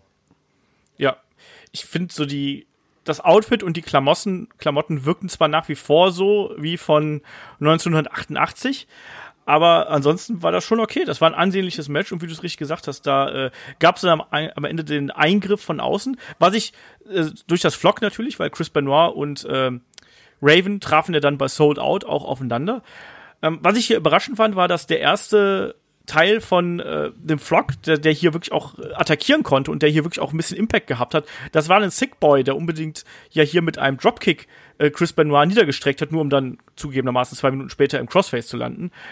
Aber ich mochte das schon ganz gern. Auch den Staredown von Raven und Benoit, den fand ich gut. Und wie gesagt, das hat irgendwie jetzt nicht so richtig Sinn ergeben, dass hier ein Martin Genetti eingreift und hilft. Aber da kann ich mit leben. Das war zumindest äh, unterhaltsam, um das mal so ganz kurz zusammenzufassen. Ja, bleiben wir noch eine Runde bei äh, WCW Nitro, weil jetzt kommt Shaggys Highlight ha. der Show. Es ist natürlich äh, Jerry Flynn gegen The Cats, Shaggy. Ja, aber warum auch nicht, gell? Weil man sich hat schon gedacht, jetzt hat man schon die, die ganzen Allstars äh, der WWE gebracht, wie ein Martin Cinetti und ein Rick Martell. Da bringt man doch eigen, also eigene aufgebaute Stars irgendwie nochmal in den Ring. Und zwar die beiden, die ja wirklich auch eine Geschichte miteinander hatten. Das war jetzt nicht nur so, dass die beiden einfach gegeneinander angetreten sind, sondern da gab es ja auch eine Vorgeschichte. Das sind ja beides die ähm, ja, MMAs, äh, ja, Stars teilweise gewesen. Also zumindest bei Jay Flynn hat man es behauptet. Ein Ernest the Cat Miller hat da ja auch Erfolge gefeiert. Also von daher hat das Match ja auch eine logische Ansetzung gehabt. Aber also Jerry Flynn, der geht halt nun mal gar nicht. Die Frisur ist erstmal ganz schrecklich und der hat überhaupt keine Ausstrahlung. Und ich weiß auch nicht, äh, ja, was, was uns dieses Match letzten Endes gebracht hat, sagen wir es mal so. Aber ein Ernest the Cat Miller konnte sich präsentieren. Der hat ja später dann auch nochmal ja, an Charisma zugelegt und da war er ja auch mehr oder weniger unterhaltsam. Aber hier, weiß nicht, das war so das Lowlight der Show. Markus, wie hast du den Kampf gesehen? Ja, erstmal möchte ich die Musiken erwähnen. Jerry Flynn mit einer sackstarken Theme, äh, basierend auf Peace of Mind von Boston gegen The Cat. Der hat die Theme gehabt, basiert auf The Zoo von den Scorpions. Also da war aber musikalisch einiges los, möchte ich sagen. Match war natürlich äh, wenig, The Cat war halt gar nichts. Ich da ging es tatsächlich, der Cat war, glaube ich, Karate-Weltmeister, ein guter Kumpel von Eric Bischoff und so ist damals in die Promotion gekommen und der Jerry Flynn, der irgendwie Judo, Taekwondo und Kung-Fu-Meister war, äh, ich ja, Match war halt eigentlich nix. Äh, Jerry Flynn, finde ich, als Edeljobber hat man den eigentlich schon gut einsetzen können, hat gut verkaufen können, wenn er halt einen besseren Gegner gehabt hätte. Ähm, das ist halt irgendwie so ein Kultjobber bei WCW gewesen. Gerade mit diesem Fukuhila von 1985. ich ich freue mich, wenn der kommt, aus heutiger Sicht, weil das irgendwie so, so, so Kult-Trash ist. Kann auch gut bei Schläferz auftreten von mir aus. Also. Ah, ich fand das ich, ich habe kurzzeitig überlegt, ob ich das Match mögen kann, soll, irgendwo, weil ich fand es relativ ungewöhnlich, dass hier, das war ja zu 80 Prozent, waren das ja nur irgendwelche MMA-Haltegriffe. So. Und da habe ich mir gedacht, so, mein Gott, vielleicht ist dieses Match einfach seiner Zeit so weit voraus, dass es die Zuschauer nicht verstanden haben. Und dann dachte ich mir so. Boring-Rufe. Ja, ich weiß. Das aber zu Beginn, bevor sie gecatcht haben, gab es Boring-Rufe. Ich meine, da sagt ja auch alles aus. Ein bisschen unfair. Ja, absolut. Also, das, beide haben die Zuschauer nicht gefangen genommen und ich habe dann auch entschlossen, dass dieses Match nicht seiner Zeit voraus ist, sondern einfach nur der Zeit gar nicht gehört irgendwo. Ich weiß auch nicht. Äh, aber der, der Abschluss war hier sehr schön mit diesem eingesprungenen Disaster-Kick von äh, von The Cat gegen Jerry Flynn, das sah sehr schön aus. Also das muss man, ja. muss man ihm lassen. Das habe ich äh, auch so nicht erwartet, muss man so. Kam ja aus dem Nix, oder? Ohne Aufbau. Natürlich. Kam einfach der Kick und das war's. Disaster Kick auch, passt ja auch zu The Cat. Alter Zyniker hier. Also, aber lass uns mal wieder umschalten, weil jetzt kommen unsere drei Lieblinge ähm, parallel jetzt bei Raw. Ja, dann schalt doch mal um. Was kommt denn jetzt nochmal? Äh, es kommt. Es kam, es kam jetzt äh, das nächste Match und zwar. Moment, mit, ja. Moment, Entschuldigung, bevor du jetzt nächste Match. Du unterschlägst hier einen absolut wichtigen Werbeclip. Da, oh ja, habe ich auch notiert. Ne, da gab's mhm. nämlich, du hast ihn gerade eben schon genannt, es gab da nämlich äh, äh Vic Venom hat sich äh, zu Wort gemeldet. Und ja. Äh, das war niemand Geringeres als Vince Russo, Markus. Genau, der Chefredakteur des WWE-Magazins und des Raw-Magazins hat ordentlich auf die Pauke geschlagen mit seinem Charakter als Big Venom. Äh, fand ich, fand ich lustig, diesen Clip, gerade weil ich in der Magazinwelt ja ver, verhaftet bin, quasi, oder verwurzelt bin. Und äh, fand ich, fand ich nett, diesen Clip. Und hat man eigentlich auch ganz gut beworben, dass das Ding.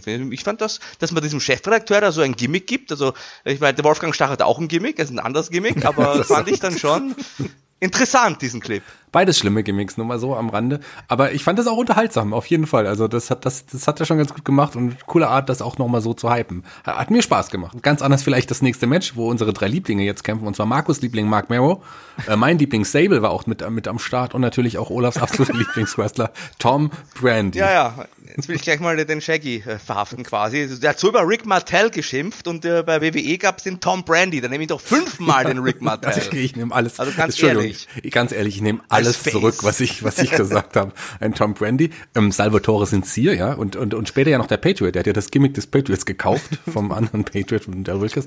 Ähm, ja, also Tom Brandy als Face, Tom Brandy geht schon mal, geht gar nicht. So, mit dem kann ich überhaupt nichts im Ring anfangen. Mhm. Und das, der, der Kampf gegen, oder das Match gegen Mark Marrow, das war auch unterm Strich ging es ja wirklich auch da wieder nur um Sable. Und äh, Sable hat ja zu der Zeit auch des Öfteren Angebote von, von anderen Männern. Es gab ja, und, und, und ein Mark Marrow war ja, das, da ging ja diese Eifersucht-Storyline so richtig los. Mark Marrow war extrem eifersüchtig auf die wunderschöne Sable. Ja.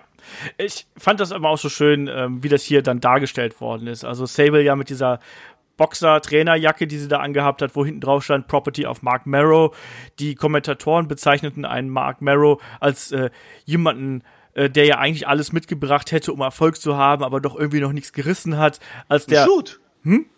Sagen Shoot, weil der Mark Marrow hat ja. damals so einen ganz hohen Garantievertrag bekommen und da hat wahrscheinlich Vince war wirklich sauer auf den, dass er nichts gebracht hat. Ja, er wurde hier sogar als Prime Minister of Insecurity bezeichnet. Also, ich fand das schon ziemlich hart, wie man ihn hier dargestellt hat. Ich meine, natürlich, da war auch hier wieder, ich glaube, wie Markus gerade richtig gesagt hat, ich glaube, da war so eine Mischung aus äh, Wahrheit und Fiktion war irgendwo hier dabei. Das Match war jetzt nichts besonders äh, Spannendes. Also was man hier vielleicht noch erwähnen sollte, ist diese Geschichte mit den Blumen, die es dann noch äh, gegeben hat natürlich, dass äh, das Sable ja dann äh, im Verlauf des Matches von einem Boten noch äh, einen Blumenstrauß irgendwie bekommen hat und Sable ja die lautesten Pops von allen Beteiligten hier irgendwie eingestrichen hat. Ähm, ja, also das, das war dann irgendwie auch so ein Storyline-Match, um den, äh, Split, den baldigen Split von Mark Marrow und Sable hier ein bisschen voranzutreiben. Ähm, ah, also immerhin gab es dann äh, zum Ende ein bisschen Ablenkung durch Sable. Es gab einen Cheap Shot äh, von Mark Marrow und dann eben die TKO. Aber der eigentliche Star des Matches war hier eindeutig Sable. Und ich glaube, damit können wir auch weiterspringen. Oder wo wir gerade schon bei Frauen sind, äh, können wir eigentlich gleich zum nächsten Match springen. Es sei denn, einer von euch möchte noch hier einspringen. Nein? Gut. Shaggy, wir sind dann wieder zurück bei der DX und einem Leichenwagen. Und sie haben natürlich ein bisschen vermutet, also Shawn Michaels äh, Triple H und China haben natürlich vermutet, dass da in dem Leichenwagen vielleicht der Undertaker drin sein könnte, ne? Aber, ja, aber der Undertaker war es nicht, es waren auch keine anderen Leichen. Im Gegenteil, es waren ein paar leicht bekleidete Frauen, die dann herausgehüpft sind aus dem Leichenwagen und sich dann auf äh, Triple H und Shawn Michaels gestützt haben, in die Arme gestürzt und die haben sich natürlich darüber sehr gefreut. Ich mochte den Blick von China äh, dabei sehr gern. So, oh. Jungs, ey. So, so ein bisschen in der Richtung. Also, das, das war dann schon ganz witzig und passt natürlich auch hervorragend zu der DX. Also, Markus, äh, man hat ja. doch hier schon versucht, das Maximale aus diesem äh, Gimmick und auch daraus, äh, dass der Undertaker jetzt erstmal verschwunden ist, hier rauszuholen. Ja, die Ladies haben, die sind ja nicht rausgesprungen, haben sie auf die DX geworfen. Die sind alle gemeinsam in den Leichenwagen zurückgeklettert und haben da wahrscheinlich auch nochmal ein bisschen es krachen lassen. Ich habe mich trotzdem gefragt, wer hat die Frauen da reingesteckt und was machen die im Leichenwagen? es war, ich meine, es ist ganz nett, man erwartet den Undertaker und dann hat man halt Frauen drin, gut und schön. Das ist ein netter Effekt, aber wenn man mal ein bisschen weiter denkt, äh, was soll denn das? Wer hat denn da die Frauen reingepackt und, und hingefahren?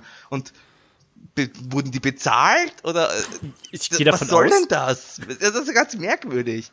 Aber er war trotzdem unterhaltsam. Überhaupt, du hast China ja auch schon lobend erwähnt ich fand die in der ganzen Sendung, ich fand die richtig stark mit den, mit den Facials überhaupt, in allen DX-Segmenten, wenn man da genau hingeguckt hat. Ja, also da sie war ja da wirklich so, während die beiden Jungs da die Clownereien gemacht haben, äh, war ja dann China die ernste Instanz und das hat sich extrem gut ergänzt hier. Sh Shaggy, du bist auch ein großer China-Freund, das weiß ich. Ich bin großer China-Fan und gerade so rückblickend betrachtet ähm, wird sie einfach zu wenig gewürdigt für das, was sie im Ring geleistet hat als Frau, aber auch als Character. Auf jeden Fall ein ganz wichtiger, wichtiger Baustein der Attitude-Era gewesen. Mindestens. Äh, unterschreibe ich so. Weiter ging es bei der WWF erstmal weiter, Werbepause, deswegen nochmal Hype. Mike Tyson, und da wurde sogar gesagt, er, er, er äh, feiert sein Comeback in den Ring. Ne, das kann man so oder so auslegen, aber so wurde es hier einfach mal genannt. Es gab Slam of the Week, was so eine Werbegeschichte ja mehr oder weniger ist, wo dann nochmal eine schöne Aktion gezeigt wird. Das war hier mit Vader und Goldust. Und dann, wenn man schon einen Leichenwagen hat, da braucht man auch in der Show wenigstens eine Limousine. Dann kam nämlich äh, Mike Tyson an und Markus, äh, da war dann noch ein alter Bekannter mit dabei, nämlich Shane McMahon. Klar, also braucht auch jemand, der den Mike Tyson in die Halle führt. Sein Entourage war ja auch dabei und der Shane, der ist halt auch mit dem Tyson aus der Limo ausgestiegen und jetzt war irgendwie klar, okay, jetzt geht's eigentlich erst richtig los mit dieser Raw-Sendung.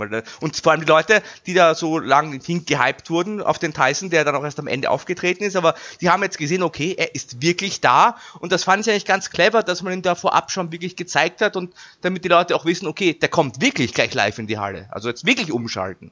Ja, ich fand das auch relativ clever und es hieß ja auch, dass Shane McMahon ja wohl sich auch sehr gut mit äh, Mike Tyson auch so privat verstanden hat äh, und so. Also das, deswegen, das, das passt schon irgendwo, dass man ihn jetzt hier dann so quasi eingeführt hat, auch die Bedeutung nochmal unterstrichen hat, dass da so viel Bodyguards und, äh, weiß ich, Security, Butler, was weiß ich, was das alles waren, ähm, mit dabei Butler. gewesen ist.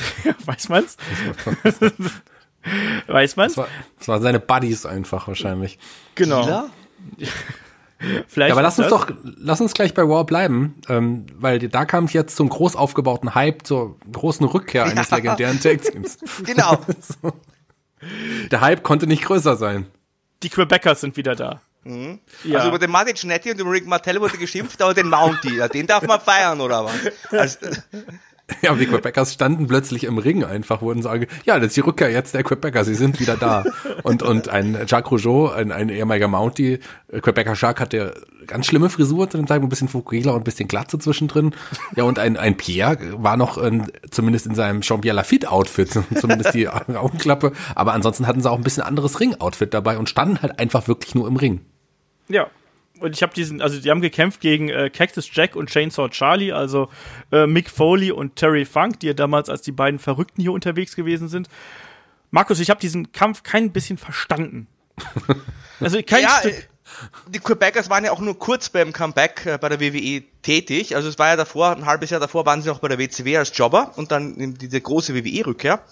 Und hat man eigentlich hier eine Fehde aufgebaut, aus der auch nichts wurde. Also das habe ich auch nicht verstanden. Auf der einen Seite, bei Nitro war es Mighty Genetti, das jetzt näher gelaufen ist und es halt die Quebecers, die da irgendwie ein, ein Open Match tatsächlich gegen Charlie und Cactus Jack bestritten haben, aber eben auch nicht weiter dran, wirklich dran gesetzt wurde, da was draus zu machen. Generell dieses, also Cactus Jack, gut und schön, Chainsaw Charlie, der Leatherface-Verschnitt mit dem großartigen Terry Funk, also so eine blöde Idee. War ja Terry Funks eigene Idee sogar, aber das ist doch ein, so ein Affengimmick gewesen. Also, aber was mich wirklich, Gary was, Funk hat, hat, dann steckt ihm doch nicht das Gesicht unter eine, unter eine ah, Strumpfhose. Ja, aber was mich wirklich überrascht hat, das habe ich damals überhaupt gar nicht so wahrgenommen, ähm, dass die Kommentatoren ja auch alle gesagt haben, das ist Terry Klar. Funk ja, unter, unter der Strumpfhose. Ähm, das ist mir damals gar nicht so aufgefallen. Hast du auf Deutsch geschaut? Wahrscheinlich, wahrscheinlich habe ich es auf Deutsch geschaut, da hat es Carsten Schäfer nicht erwähnt, weil das, das war schon, das war schon überraschend. Also ich meine, eigentlich ist es doch klar gewesen, aber ich dachte, warum steckt man ihm die Maske, wenn man ihn sowieso auch ankündigt als Terry Funk? Das habe ich nicht verstanden.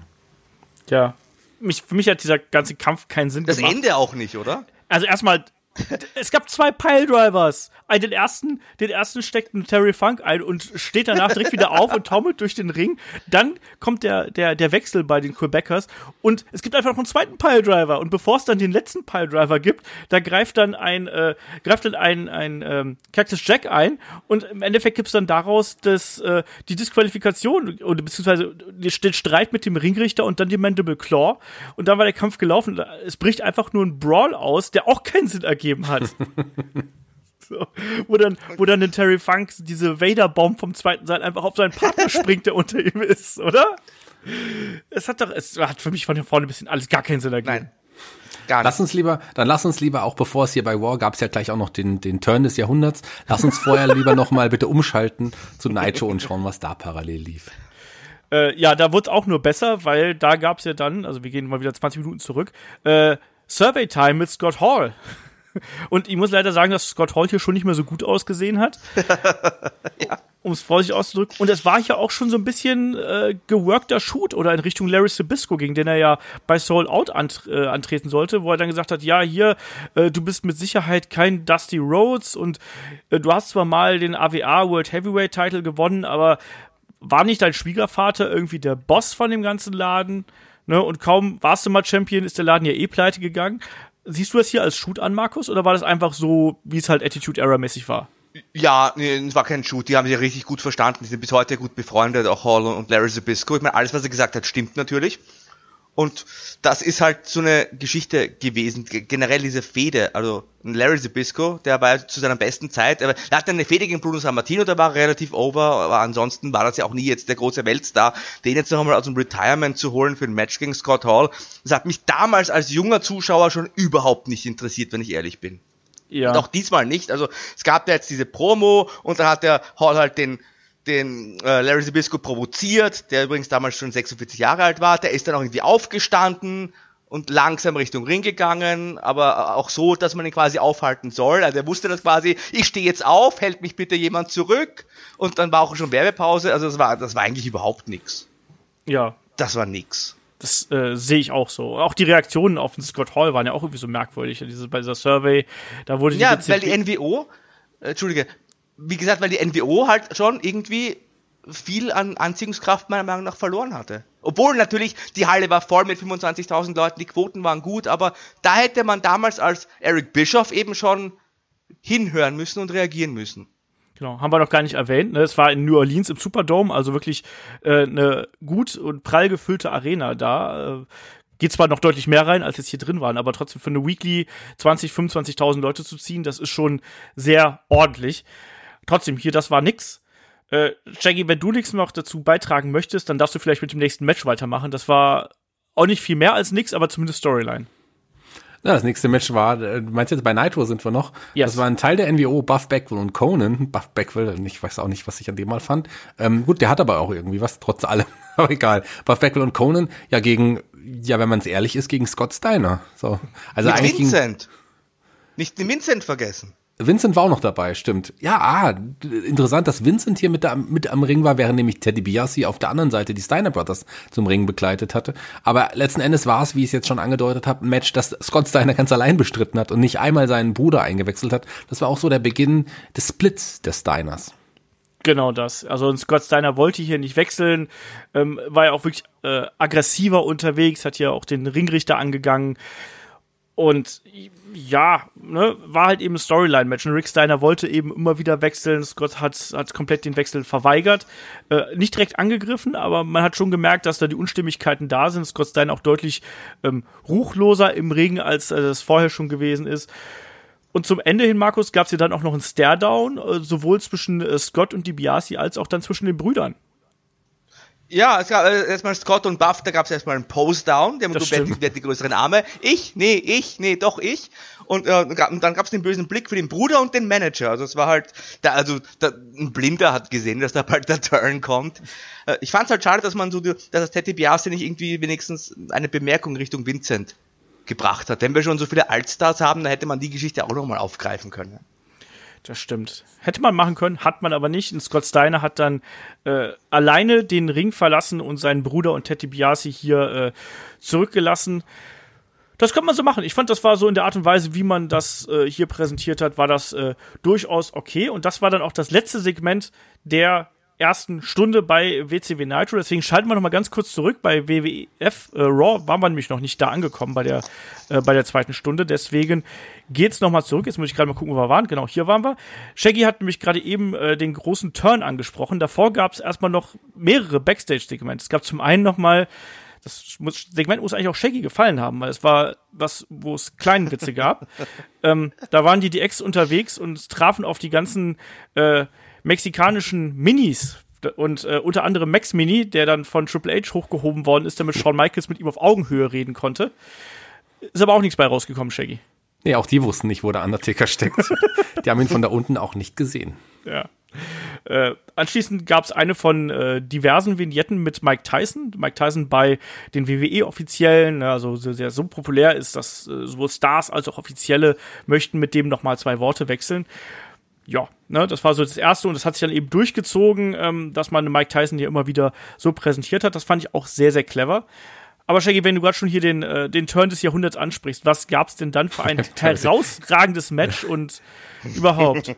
Ja, sagen wir mal so, ich hatte den Turn ganz vergessen. Ich konnte mich an den Turn nicht mehr erinnern. Äh, Den Turn von Blackjack Wyndham gegen Blackjack Bradshaw quasi. Die Blackjacks, die ich übrigens auch vergessen hatte, dass die mal bei der WWE waren. In einer Storyline, in der es um Jeff Jarrett und Jim Cornette und äh, um den äh, NWA und die NWA-Zeit quasi innerhalb der WWE North American Heavyweight Championship ging. Auch das hatte ich total vergessen. Also für mich war es ein ganz überraschendes, überraschender Kampf. So und, und ähm, ich muss mich nochmal für Marty Jannetty von entschuldigen, denn auch der Rock'n'Roll Express war hier nochmal da. Und ich glaube, die stehen, die stehen ja dann nochmal eine Stufe über Marty Jannetty. Ja. Also im negativen Sinne, was das Alter betrifft. Ansonsten nicht im Ring sind sie ja immer noch aktiv, witzigerweise. Ähm, ja, also da gab es einfach einen Kampf Jeff Jarrett gegen, gegen Bradshaw um den NWA North American Title. Und am Ende nach, ähm, gab es den, den Turn von Blackjack Wyndham an seinem Partner an Bradshaw, der dann später ja eine größere Karriere noch machen sollte.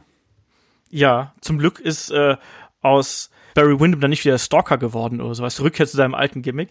Das wäre auch noch wunderbar gewesen.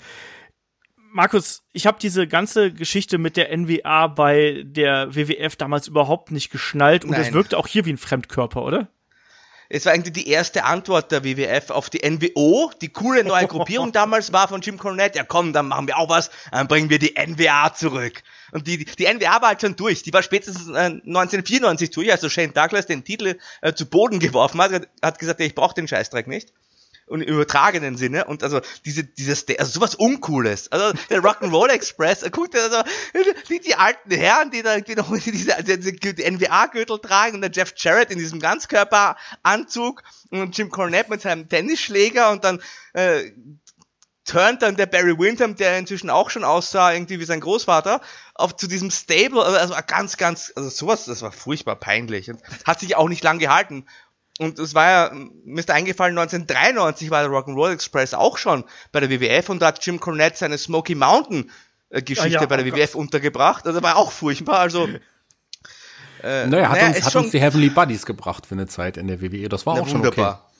Ja, wunderbar. Also, also diese ganze NBA-Geschichte, das, das war doch nur peinlich und das war ja auch dann rund um WrestleMania herum dann auch bald Geschichte. Also hat auch nicht überhaupt nicht mehr reingepasst, finde ich. Also wenn auf der einen Seite hast du schon die Altstars bei WCW, okay, aber das waren halt dann wenigstens ein Randy Savage und Lex Luger, die halt zumindest noch over waren. Aber was man jetzt hier zum Beispiel mit dem Rock'n'Roll Express wollte, die halt generell bei der WWF nie richtig over waren, sondern nur in den Südstaaten, größtenteils in diesen alten, wirklich NWA-Territorien, das ist halt, das hat überhaupt keinen Sinn für mich gemacht und war für mich, äh, das war für mich dann irgendwie so der, der Low Point, wobei ich, ich halte von Jeff Jarrett sehr viel, aber der war ja dann zum Glück auch bald wieder raus aus dieser NWA. Die gibt's übrigens noch immer. Ja. Die wollen noch immer Kohle damit machen. Leute, der Zug ist abgefahren. NWA. Die waren 1998 durch, die sind 2019 dreimal durch. Also wirklich. Billy Corgan, was der sich dabei gedacht hat. Naja, andere, andere Geschichte. andere Geschichte. Das Einzige, was mir hier äh, im Gedächtnis geblieben ist, war eine Aussage von Jim Cornette, der ja hier dann ja auch am Kommentar gesessen hat und dass sein Ziel wäre, äh, Tradition wieder zurück zu WWE und zur WWF dann zurückzubringen. So nach dem Motto, hier ist ja alles nur ne, moderner Scheißdreck und jetzt aber hier, ne, wenn wir die NBA das Ruder hier übernehmen, dann gibt's wieder Tradition. So, Ausrufezeichen. Nee, aber ansonsten Hat, war das. hat nicht funktioniert, trotz Rock'n'Roll Express und Barry Windham an seiner Seite. Verdammt. Äh, machen wir weiter. Ähm, es gab noch ein paar Event-Hinweise bei der WWF und dann enden wir hier auch gleich mit der zweiten Stunde.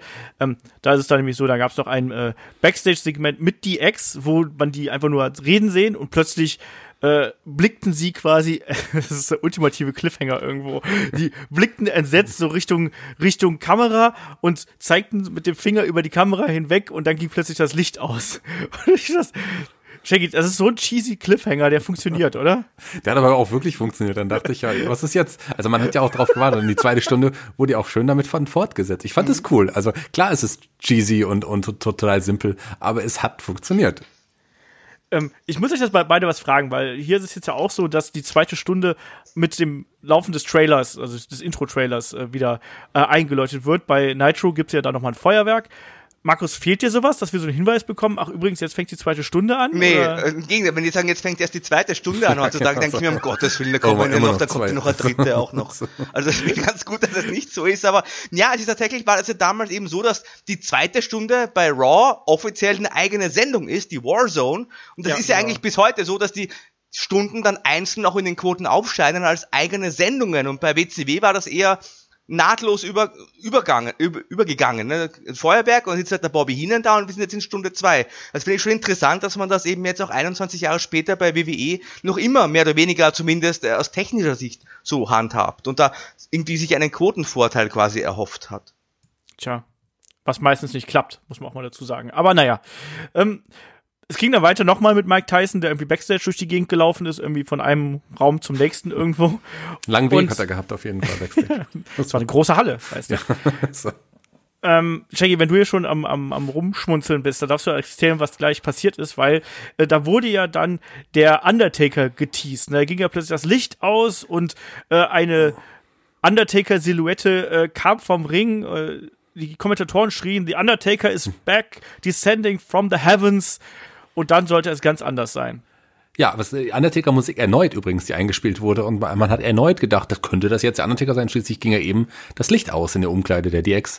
Ja, und da kam auch ein ja, dun- dunkel gekleideter Mann zum Ring, aber das war nicht der Undertaker, so wie wir ihn kennen. Das war auch nicht der falsche Undertaker. Es war schon der falsche Undertaker, aber es war halt Ja, schon aber nicht der ne? falsche Undertaker. so, Den haben wir vorher gesehen, der war ja bei den DOA dabei. stimmt, der war ja der. Hätte es ja auch sein können, nochmal. Also um aufzuklären, also äh, Chains, äh, Brian Lee ist der falsche Undertaker gewesen. Da gab es ja auch eine Storyline, das was, was wir vorhin noch nicht aufgeklärt hatten. Für die, die es Genau, jetzt nachvollziehen. 94 beim äh, SummerSlam dann.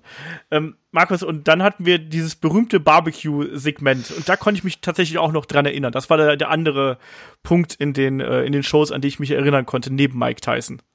Ja, also es gab ein Grillfest quasi, ein Barbecue für Shaggy. Es gab kein Steak, aber es gab das Kostüm auf dem Grill und es gab Marshmallows, es gab Würsteln, also Würste, und es gab eine Promo der DX mit unglaublich vielen Anspielungen, infantilen Witzen. Also der Sean hat zum Beispiel hier äh, ein Würstchen zwischen seinen Marshmallows gesteckt und dann gab's die große Salami und so weiter. Das war alles furchtbar infantil und ich fand das unglaublich unterhaltsam, muss ich gestehen. Also ich, auch jetzt jenseits der, der 30 und plus, ich, ich fand das total lustig. Ich weiß nicht warum, aber die haben das so gut gebracht und dazu diese, diese Kind, diese, diese, diese Teenager, diese geschmacklosen Teenager-Witze und dann China mit dem ernsthaften Gesicht.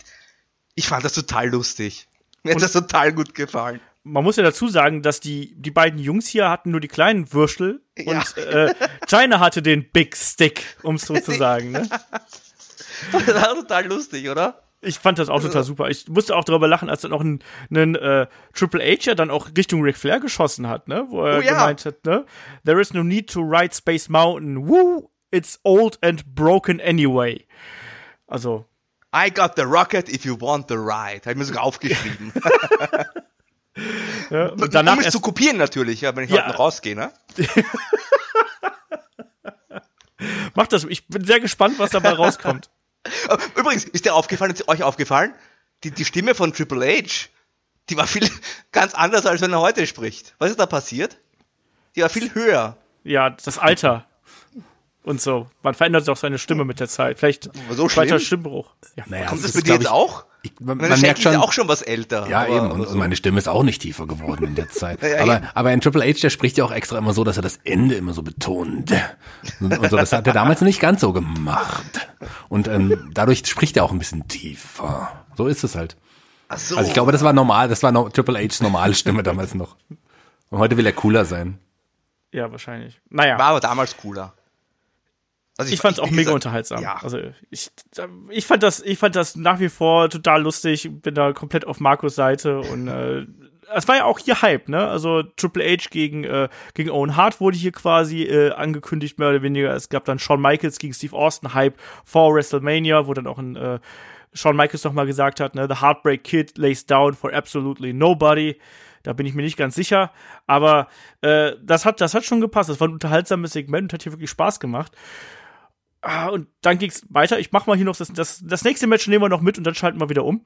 Es gab wieder Hype, ne, auf Mike Tyson Major Announcement. Es gab äh, den Hinweis übrigens, äh, es gibt auch noch No Way Out, ein Event, der hier komplett so unter ferner Liefen läuft eigentlich. Ähm, und es gab ein ganz krudes Segment mit Mike Tyson, der Legion of Doom 2000, also äh, Hawk, Animal und Sunny Shaggy, wenn du hier schon lachst. Ja, es gab äh, ein ganz gutes Segment mit Mike Tyson und Sunny. Das heißt, das mehr braucht man dazu nicht sagen. Also Mike Tyson, der ist ja auch jetzt, der ist, der ist ein Bad Boy, ja, aber der kann eigentlich auch nicht sprechen, oder? Ist euch das auch Überhaupt nicht. Nee, Überhaupt kann er gar nicht.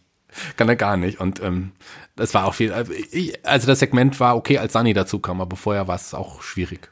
Ich, ich habe mir einen Report dazu durchgelesen äh, und da stand nur, da stand nur drin, eine, eine betrunkene Sunny wirft sich an Mike Tyson ran, während Hawk und Animal hier so, so äh, Little Rascals Grimassen schneiden. Und Das, das, das, das kommt gut hin. Das Ja. war's. Ganz genau so war's. Eine betrunkene Sunny, die sich jemand an den Hals wirft, kann ich mir jetzt nicht vorstellen. nein, Nein. nur nüchtern. Ja, ich, Markus, willst du noch was dazu sagen? Ansonsten Nein. darfst du das nächste Match machen. Nein. Aber das nächste Äh, Match, das, nein. Das nächste Match, da, da kam ja niemand Geringeres als Savio Vega mit zum Ring, deswegen übernehme ich das jetzt einfach mal hier. Die Los Boricuas kamen zum Ring. Ähm, die, äh, die, Du musst jetzt erst- alle nennen. Jetzt musst du aber alle nennen. das ist gar kein Problem. Wir haben ja erst vor kurzem über Los Boricuas geredet. Ähm, José Estrada, Miguel Perez und Jesus Castillo. Das sind die Boricuas gewesen, die dann aber zu dem Zeitpunkt, glaube ich, auch nur noch ihre Vornamen hatten. Ich weiß es gar nicht mehr genau. Außer Savio. Und dann dachte ich, wer könnten wohl die Gegner sein? Und ich glaube, äh, das hätte ich niemals erraten, wer die Gegner gewesen wären. da war ich auch sehr überrascht, als sie dann auch noch zusammen zum Ring kamen. Die Gegner, die kann Markus jetzt aufzählen. Ja, man, natürlich, ja, gar keine Frage. Owen Hart, Taka Michinoku, der Light Heavyweight Champion und die Headbangers. Natürlich. logisch, oder? Und kommentiert, kommentiert, Gast kommentiert hat der Honky Tonk Man, der Natürlich. da auch, So. der hat ja, da ist mir aufgefallen, da merkt man auch, dass WWF sich da trotzdem noch in so einer Umbruchphase befand, weil dieser Honky Tonk Man, der passt, wie passt denn, denn- also da war ich völlig von den, was, was macht der da? Ich, ich liebe den Honky Tonk Man, aber der, der ist ja völlig aus der Zeit gefallen. Ich meine, den guckt der Martin Schnetti an und sagt, du bist alt, du bist von gestern. Ja, das war total absurd. Also es war wirklich so, das war nicht die War Zone oder die Raw Zone, das war die Twilight Zone, die wir hier gehabt haben. Das war die Twilight Sehr Zone. Also ganz, ganz grauenhaft, also ganz merkwürdig. Und äh, ich glaube, ich meine, klar, man musste irgendwie Owen Hart zeigen, so damit er die Herausforderung annehmen kann und dass der irgendwie gezeigt wird hier von No Way Out gegen Triple H. Aber in so einem Match, ob ihm das jetzt geholfen hat, obwohl er es dann relativ klar gewinnen konnte, weiß ich jetzt auch nicht. Also, naja. Äh, das wäre auf jeden Fall der Moment für mich gewesen, wo ich umschalte äh, auf WCW Nitro. Und der, da begann die, die zweite Stunde erstmal auch hier so ein bisschen Hype. Ne? Es, übrigens, wir kriegen heute doch noch Hogan gegen den Giant. Es gibt noch hier was zu äh, äh, nicht funktionierenden NWO und äh, Chris Jericho werden wir auch noch hier sehen. Äh, aber, Aber- das, er ja, Entschuldige, äh, Hogan gegen Giant, das ist ja auch etwas, das hatte man ja auch schon 96 gesehen. das stimmt. das aber ist ja- ist ne? trotzdem noch ein großes Match, oder? Ja, Ja, Wochenshow. aber ja, aber trotzdem, also mich hätte das damals, glaube ich, nicht mehr so begeistert wie jetzt ein Auftritt von Mike Tyson und Steve Austin. Das Und von stimmt. den Ankündigungen her. Gut, aber man hat Sting auch noch angekündigt, das auch nicht zu vergessen. Ja, Sting. den, den fand ich ja eh nicht, der, der, war, den fand ich nie so toll wie alle anderen. Was? Markus, Markus- Ober, ist ja überbewertet. Aber wen Markus auf jeden Fall toll war, fand, äh, war, der den hatten wir im nächsten Match gesehen, Booker T. Markus wahrscheinlich ein großer Booker Nein, T-Fan. Du Ja, du, überspringst äh, was. Entschuldige, ja. Was haben wir denn du vergessen? Ja mean Gene, den Ja, Giant, den Kevin Nash. Entschuldige mal, den Kevin Nash, der war cool. Okay, dann Markus, dann sag uns doch mal, was wir hier noch gesehen haben. Nur, es gab ein Interview mit dem Giant, der kam ohne Musik zum Ring. Und dann äh, machte sich plötzlich äh, Kevin Nash auf den Weg, um das Ganze zu unterbrechen. Kevin Nash übrigens mit einem NWO-Shirt mit dem Six-Logo hinten drauf. Das war ja der Sean Waltman, der zu der Zeit ähm, ja nicht mehr bei WCW eigentlich, der wurde dann später gefeuert. Das heißt, da gab es ja auch diese Tumulte. Six war ja später der erste große Name, der dann am Abend nach WrestleMania dann zurückkam zu WWF und da die DX beflügelt hat, das nur als kleinen so politischen Hinweis, dass der Kevin Nash halt dieses Shirt extra trägt, der macht das ja nicht zufällig, um da, da alle hinzuweisen. Ja, später kam auch, noch, also kurz darauf, Hogan und der Macho Man dazu und die Geschichte war halt in dem Fall, dass der Giant und Nash, äh, die hatten ein Match gegeneinander, die durften sich vorher aber nicht berühren und dann hat der Nash halt probiert, den Giant zu provozieren und da hat Hogan dann auch eine Rolle mit dem Macho Man geschubst, äh, gespielt, weil die haben sich auch nicht verstanden. Also es klingt völlig konfus, ich weiß. Der Macho Man hat dann nämlich den Hogan geschubst und der ist dann gegen den Nash gekracht und der ist dann mit seinem Kaffee wieder gegen den Giant gekracht und äh, dann kam auch das, das Ding dazu und es, also ich habe mich nicht ganz ausgekannt, wenn ich ehrlich bin. es war auch mega für. Also es ist dann auch wirklich, ist dann, dann der, der Kaffee, den äh, ein Kevin Nash dabei gehabt hat, den hatte dann eben noch ein Giant ins Gesicht ge, äh, geschüttet irgendwo. Es gab die Attacke von Hogan, weil der darf ihn natürlich technisch irgendwie angreifen, ähm, mit dem Bett äh, gegen den Giant. Na, also, die Frage ist, hätte Nash äh, einen Giant mit dem Bett angreifen dürfen, weil auch da technisch nee. berührt er ihn ja nicht? Das stimmt. Nein. Äh, und vor allem generell die Regel, die dürfen sich nicht berühren, aber warum darf dann der Hogan? Das macht ja alles gar keinen Sinn. Das macht und alles keinen Sinn. Haben sich jetzt Hogan und Nash, die waren ja auch verfeindet, aber die haben ja später nochmal zusammengearbeitet in Folge der Sendung. Also ja. ich, ich, ich blick da noch immer nicht durch. Auch ich habe jetzt 21 Jahre überlegt, ich verstehe es noch immer nicht ja, vielleicht hat deswegen auch dieser NWO-Engel ab diesem ja. Zeitpunkt nicht mehr so richtig funktioniert. Man weiß es nicht. Aber vielleicht gab es ja am Ende der Show noch eine Aufklärung, da kommen wir gleich noch dazu. kommen wir doch erstmal jetzt zu dem von mir bereits erwähnten Match von Booker T. Wir sind doch noch gar nicht fertig, Shaggy. Oh, ich will jetzt, ich will jetzt den Lautversuch erwähnen. Nein, da kam, da kam mich dann auch noch ein äh, Sting raus und zu einer extrem lauten Publikumsreaktion und hat dann auch den Scorpion Death Drop gegen Hogan gezeigt und vor allem hat sich dann sein Baseball-Bat zurückgeholt. Und die, dieser Death Drop, der sollte ja dann später auch noch eine Bedeutung haben, weil Hogan dann ja mit einer Halskrause rauskam. So, Punkt. So. Jetzt darfst du. Ja, dann ist Sting ganz schnell nochmal schnell aufs Dach, weil er später noch vom Dach runterkam. Genau. Jetzt, jetzt, jetzt, redet der Shaggy doch noch über den Sting. Ich war die ganze Zeit, das Sting, Match ein Sting ist es wert. So, wenn ihr Sting schon mal erwähnt habt. Jetzt gab es aber zu einem, zu einem Match und zwar im, im World Television Match gegen einen Television Title zwischen dem Champion Booker T und Mortis, begleitet von James Vandenberg. Und äh, da gab es einen Mordversuch von Booker T an, an Mortis. so, nach einer Powerbomb auf den Nacken, das wirklich extrem gefährlich aussah. Ja, und das, da wolltest du jetzt unbedingt drauf hinaus? Das ja. war's jetzt. Weil ein James Vandenberg hat nach dem Match noch, noch niemand geringeres als Draft zum Ring gerufen, den Partner äh, von Mortis. Und dann kam Markus Liebling oh, ja. Martell nochmal zur Hilfe. Dann da, kam der Rick Martell. unter Jubel, unter Jubel. Also er, der hat schon connected mhm. mit dem Publikum. Und da hat er seinem Kontrahenten Booker T geholfen. Genau, und das hat er auch danach genutzt, weil er hat gesagt, also Booker T meinte, keine Ahnung, warum du mir geholfen hast, aber danke. Und dann meinte Rick Martell, okay, ich habe dir jetzt geholfen, aber was ist denn jetzt, wenn ich ähm, beim nächsten Pay-Per-View, der am Samstag stattfand, übrigens nicht am Sonntag wegen Super Bowl, aber wenn ich am genau. nächsten Samstag ein Titelmatch von dir bekomme, meinte Booker T, okay, machen wir. Also da wurde ja zumindest das Titelmatch sinnvoll aufgebaut. Ich fand das wirklich gut gelöst und ich habe mich auch nochmal, auch jetzt nochmal gefreut, nochmal den Rick Martell zu sehen als Babyface in den Lederklamotten. Gutes Gimmick. Das war Lack. Äh, ja. Aber da war ja noch was anderes in dem Match. Ne? Ja, weil halt die Powerbomb, also die, die ich ja kurz erwähnt habe, das sah, die sah ja wirklich heftig aus. Also das war schon, mhm. das war schon hart an der Grenze. Das sollte, glaube ich, nicht so sein.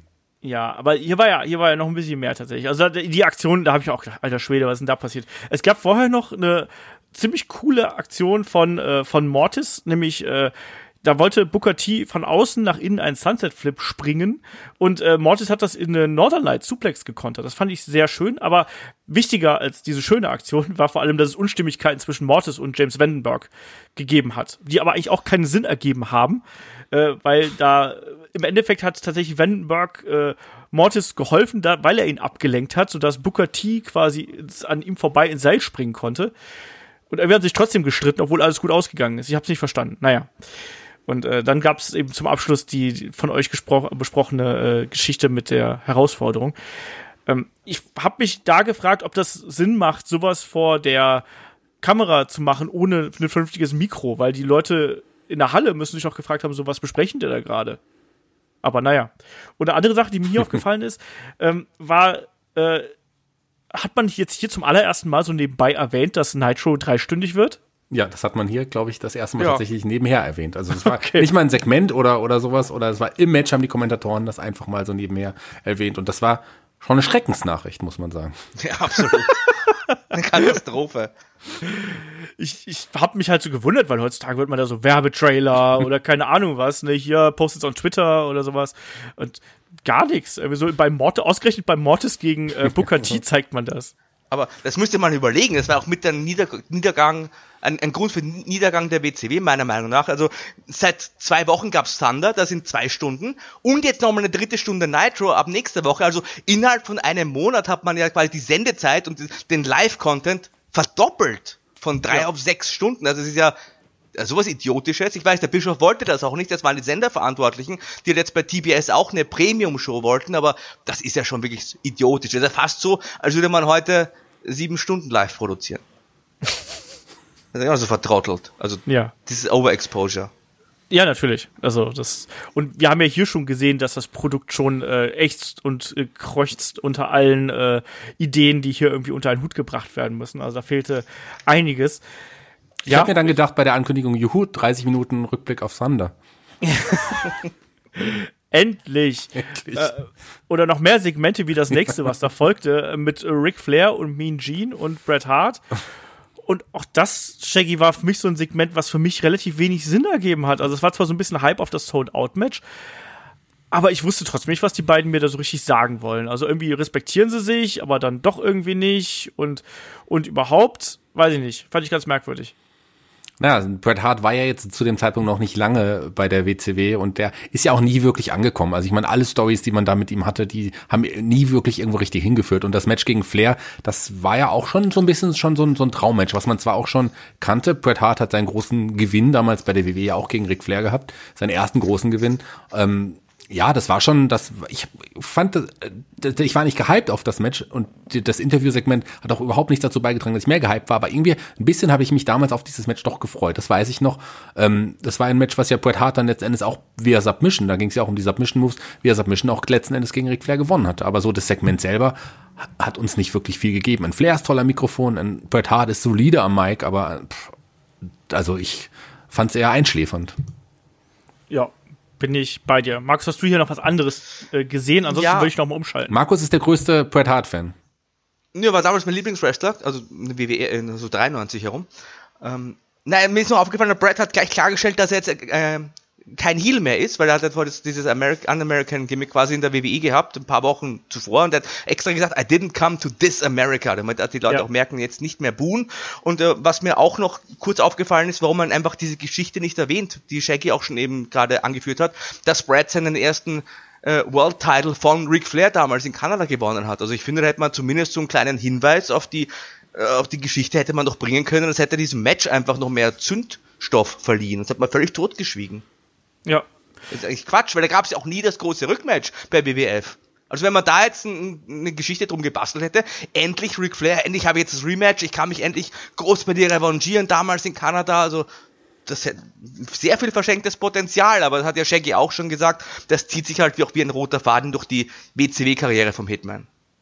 Genau, das war ja eh so, dass man ja am Anfang so ein bisschen die Bret Hart Dream Matches nochmal ausgepackt hat, und auch gegen Kurt Hennig und so.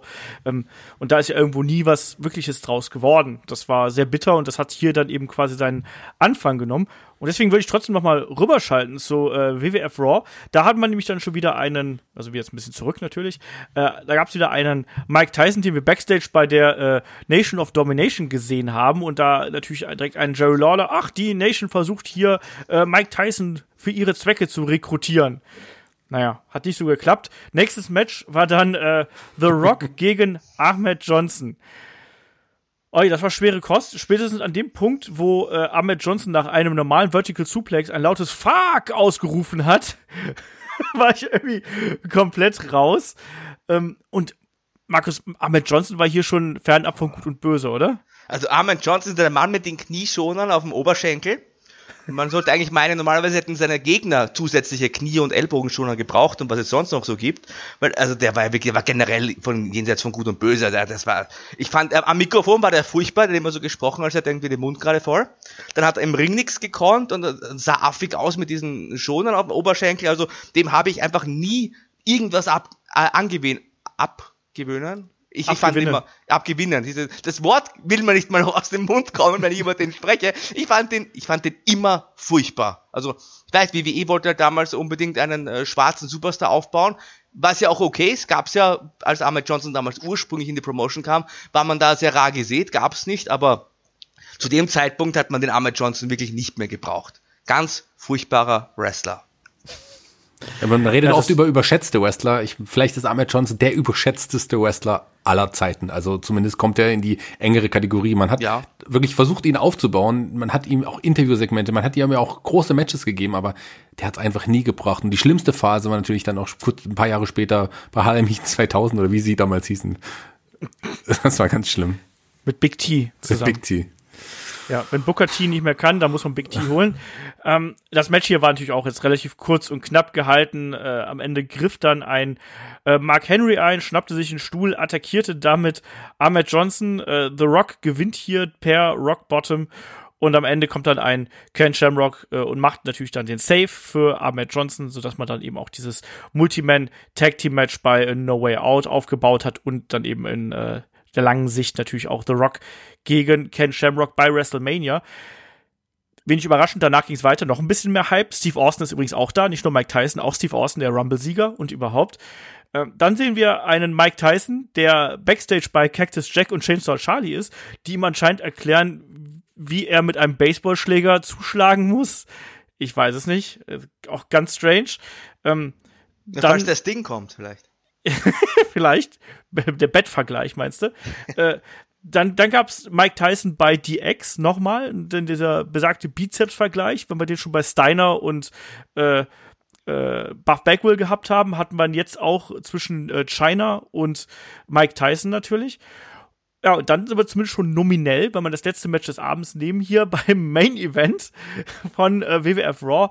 Und Shaggy, das waren die Godwins gegen die New Age Outlaws. Und die New Age Outlaws haben hier schon mal als Zeichen ihres guten Willens äh, die, das passende Outfit und ein kleines Stofftier mitgehabt. Ja, aber lass uns doch lieber noch erst noch mal umschalten, weil da haben wir noch mehrere Matches auf der auf der Card bei Nitro.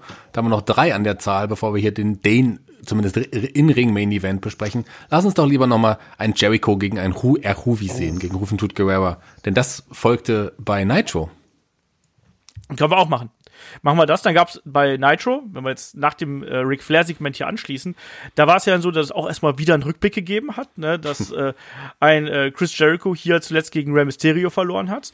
Ähm, und äh, dann äh, Ray, ne, meint, Chris Jericho hat einen Rey Mysterio attackiert. Ray hat äh, daraufhin gegen Huvi äh, gekämpft, hat da seinen Titel verloren und bei äh, Thunder holt sich äh, Ray den Titel zurück und am Sonntag beziehungsweise Samstag trifft dann Rey Mysterio auf Chris Jericho. So, Kannst du das noch war mal jetzt ein wiederholen, bitte? Das war ein bisschen kompliziert. Ja, aber Ähm, hier trafen dann Jericho und Huvi gegeneinander an. Genau das, genau das. Also es gab im Endeffekt jetzt darum, dass hier Chris Jericho quasi auf dem Weg zum kompletten Heal ist und äh, dass er hier eben auch dafür äh, gesorgt hat, dass Rey Mysterio seinen Cruiserweight Champion Titel an Huvi verloren hat, sich aber dann direkt Tage drauf den Titel wieder von äh, wieder zurückgeholt hat. So, mein Gott, kompliziert. Hier gab es Hast auf jeden jetzt echt Fall. nochmal wiederholt. Ja, nur zur Sicherheit. Wie war das noch? Ich habe es jetzt das zweite Mal nicht so richtig mitbekommen. Nur noch mal zur Sicherheit. Und wer So. ist jetzt bei der NWO auf einer Seite?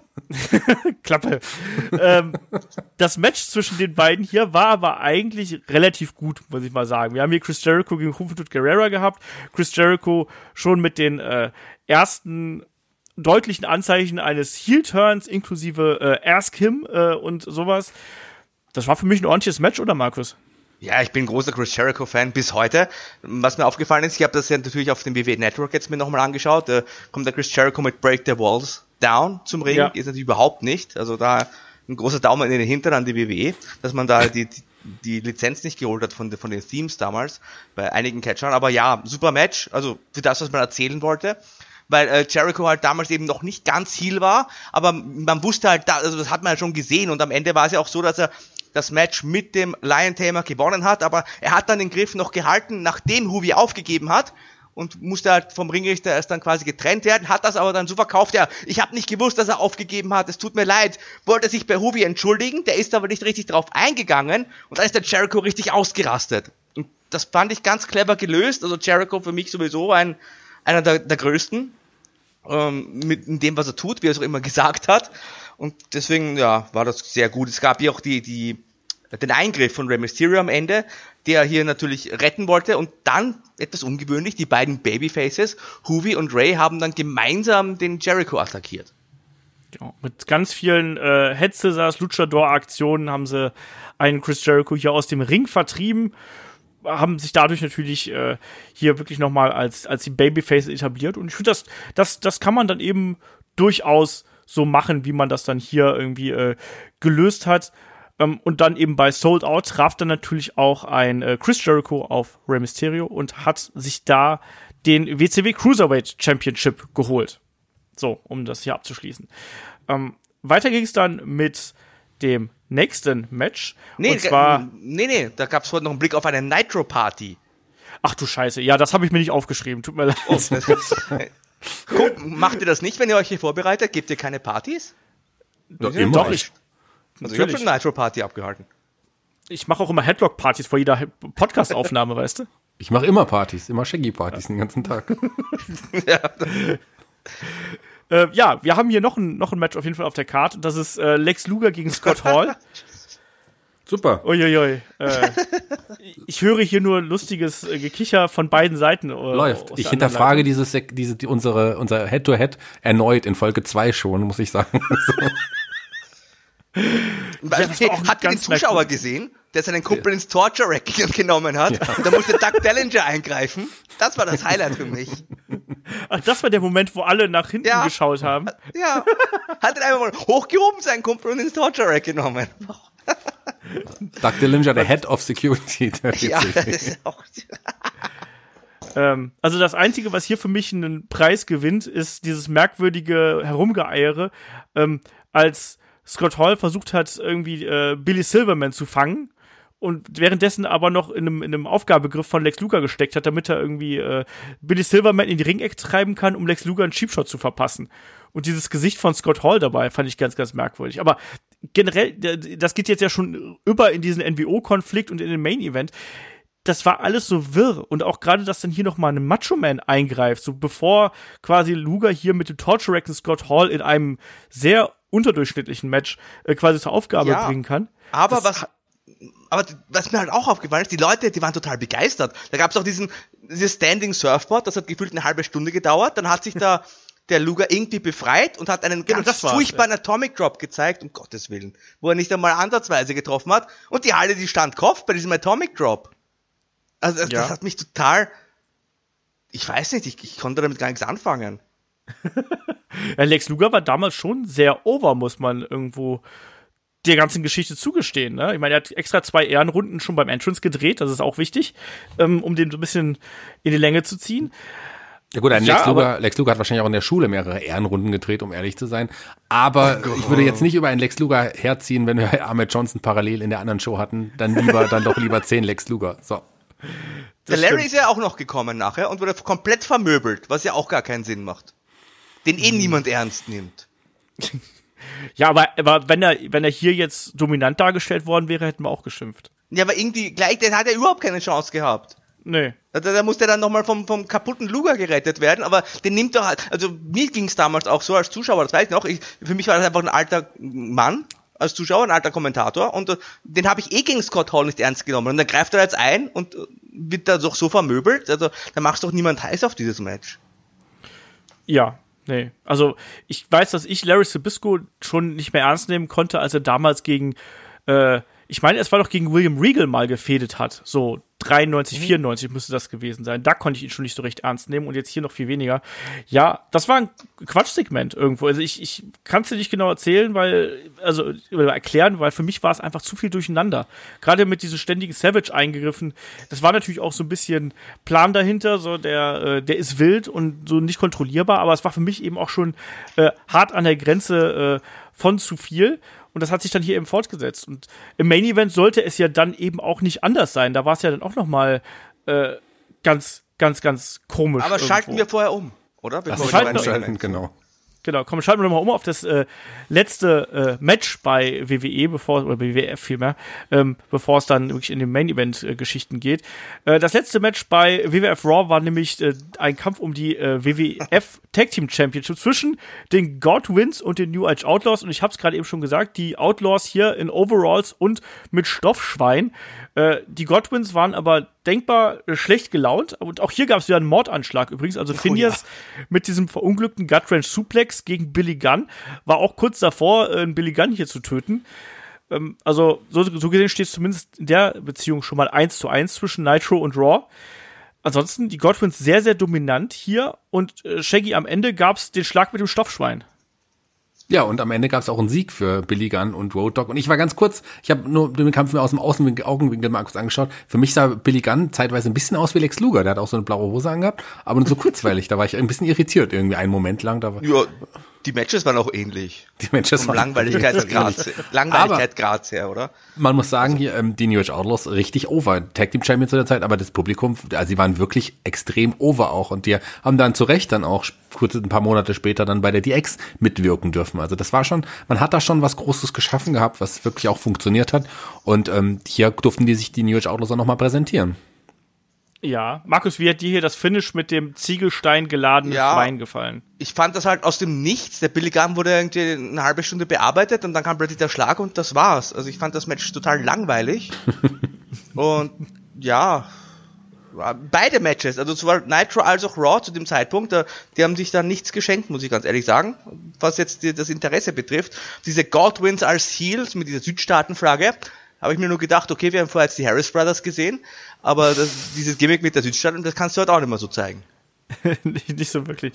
Genau das, was du gesagt hast. Ne? Es kam irgendwie aus dem Nichts. Es wirkte sehr überhastet und generell, also die beide zweite Stunden haben mich irgendwie nicht so 100% abgeholt. Bei WWE, WWF noch ein bisschen mehr, weil das ein bisschen mehr Schlag auf Schlag gekommen ist. Aber so, es war jetzt nicht so, als ob ich mich da bei der zweiten Stunde komplett wiedergefunden hätte. Ähm, machen wir weiter, bevor wir jetzt in den Main Event kommen. Also bei der, bei Raw gab es dann noch ein bisschen Werbung für die Superstar-Line, ne, natürlich, ne, aus USA und Kanada. Es gab nochmal eine Werbepause, nochmal Steve Austin-Hype. Dann wurde nochmal Mike äh, Tyson Backstage gezeigt. Und dann war es endlich soweit. Es kam ein Vince McMahon unter sehr, sehr lauten Buhrufen hier zum Ring.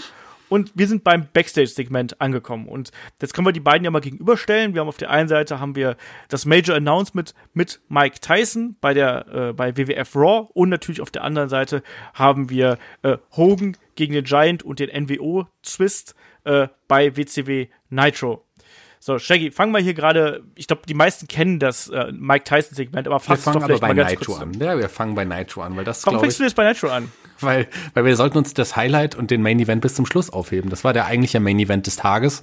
Ähm, das war mal, das war mal das Mike Tyson Steve Austin Segment, ganz klar. Deswegen lass uns erstmal Naito abhaken, bevor wir dann ähm, jetzt auch Raw beenden, würde ich sagen. Und äh, das Match Giant gegen Hogan ist, äh, ich meine, auch wenn Markus da vielleicht nicht ganz unserer Meinung war, aber schon ein großes Match für eine Wochenshow. Das kann man schon so sagen. Größeres Match auf jeden Fall als die New Age Outlaws jetzt gegen, gegen die Godwins. Und das ähm, passt, die sind doch nicht gleich die sind nicht gleichzeitig gelaufen. Der Nee, Vergleich, die der sind nicht gleich. Genau, der, der, die sind nicht gleichzeitig gelaufen, weil der Main Event ja, Ja. quasi gegen, gegen ähm, Austin und, und Mike Tyson lief. Aber man hat hier schon Großes aufgefahren bei der WCW, aber hat natürlich same old shit gebracht mit dem Eingreifen der NWO. Was hier bemerkenswert war, ist, dass natürlich ein Hogan nicht ganz clean verlieren will, obwohl am Ende ja dann doch verloren hat. Er hat sein, er hat seinen Body Slam auch gezeigt, den großen Body Slam, Aber, er aber der war, du hast vergessen, der kam ja verletzt zum Ring, der wollte gar nicht catchen. Der hatte eine Halskrause nach diesem Scorpion Death Drop, den äh, Olaf vorher erwähnt hat. Ja, aber er hat dann ja doch gekämpft letzten Endes. Von daher äh, bin ich da jetzt drüber hinweggegangen. Oder willst du das nochmal kurz erklären? Nee, alles gut, glaube ich. Ich glaube, das haben wir ja erklärt. Ja, das haben wir ja erklärt. Vollständigkeit. Es gab auf jeden Fall einen Body Slam und dann soll es irgendwann auch das Cover geben und dann äh, hat der Referee aber nur bis zwei gezählt, weil Wendy Savage auf dem obersten Seil stand. Ja, das, das, das, das, Vorher war- dieses Finish hat für Ja. mich gar Der keinen Nash- Sinn ergeben. Vorher war der Nee. Nash auch noch da. Vor Nash und, Doch, und, doch. und Savage waren sowieso schon die ganze Zeit. Dann kam Ja, dann und irgendwann. der Nash ja. hat aber zugunsten von Hogan eingegriffen und da bin ich dann komplett geistig ausgestiegen, weil die mögen sich doch nicht. Äh, ja, und vor allem, also ein, ein Savage hat ja in dem Moment attackieren wollen, nachdem Hogan ja quasi den Leg Drop gezeigt hat. Ähm, und dann gibt's irgendwie Chaos im Ring. Äh, plötzlich krabbelt dann ein, ein, äh, ein Savage durch den Ring, ähm, weil er vielleicht, weil er von Kevin Nash attackiert worden ist, was man aber nicht 100% gesehen hat.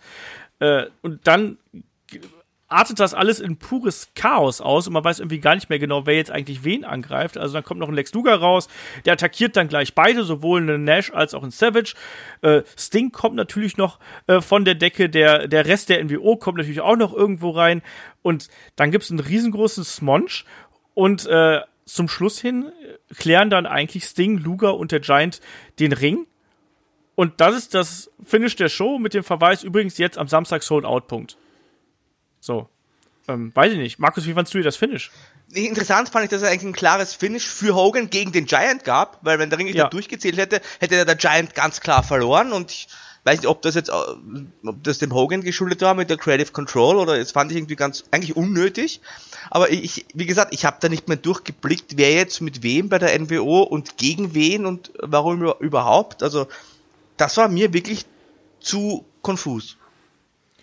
Ja, äh, ging mir ging mir ganz genauso. Das war ein ganz ganz großes Durcheinander und damit äh, können wir dann glaube ich auch wieder rüberschalten, nämlich zur WWF mit dem großen Segment äh, um Mike Tyson, was natürlich auch im Chaos geendet ist, was sich aber ein bisschen größer angefühlt hat natürlich. Ne, Da kam dann Vince McMahon rein, hatte erstmal einen ähm, Mike Tyson gefragt, so, ja, was ist denn, äh, was waren denn deine Superhelden früher? Und er hat gesagt, Br- Bruno Sammartino, und wenn ich mich komplett täusche, war WWF und Bruno Sammartino damals nicht so mega eng, oder? Zur damaligen Zeit. Ja, ja. Ne? Genau. Also da habe ich mich auch gewundert, so ja, ob das so das gut schön gewesen ist. Aber bevor es eben das Major Announcement von Vince McMahon gegeben hat, also er hat dann angekündigt, ja hier bei WrestleMania, da und dann ertönt natürlich die Musik von Steve Austin und er kommt raus und dann gibt's diese legendäre äh, Promo, ne, so nach dem Motto, wenn du mit mir hier im Ring stehst, dann legst du dich mit mir an und äh, ne, äh, ich will, ich will Mike Tyson hier im Ring quasi. Ähm, dich würde ich jeden Tag besiegen, sonntags sogar zweimal und dann gibt's die Mittelfinger und das große Durcheinander. Ja, und Shaggy, gerade so einen äh, Vince McMahon, der dann hier am Ende auch einen Steve Austin angeschrien, getreten und ich weiß nicht was hat im ganzen Chaos.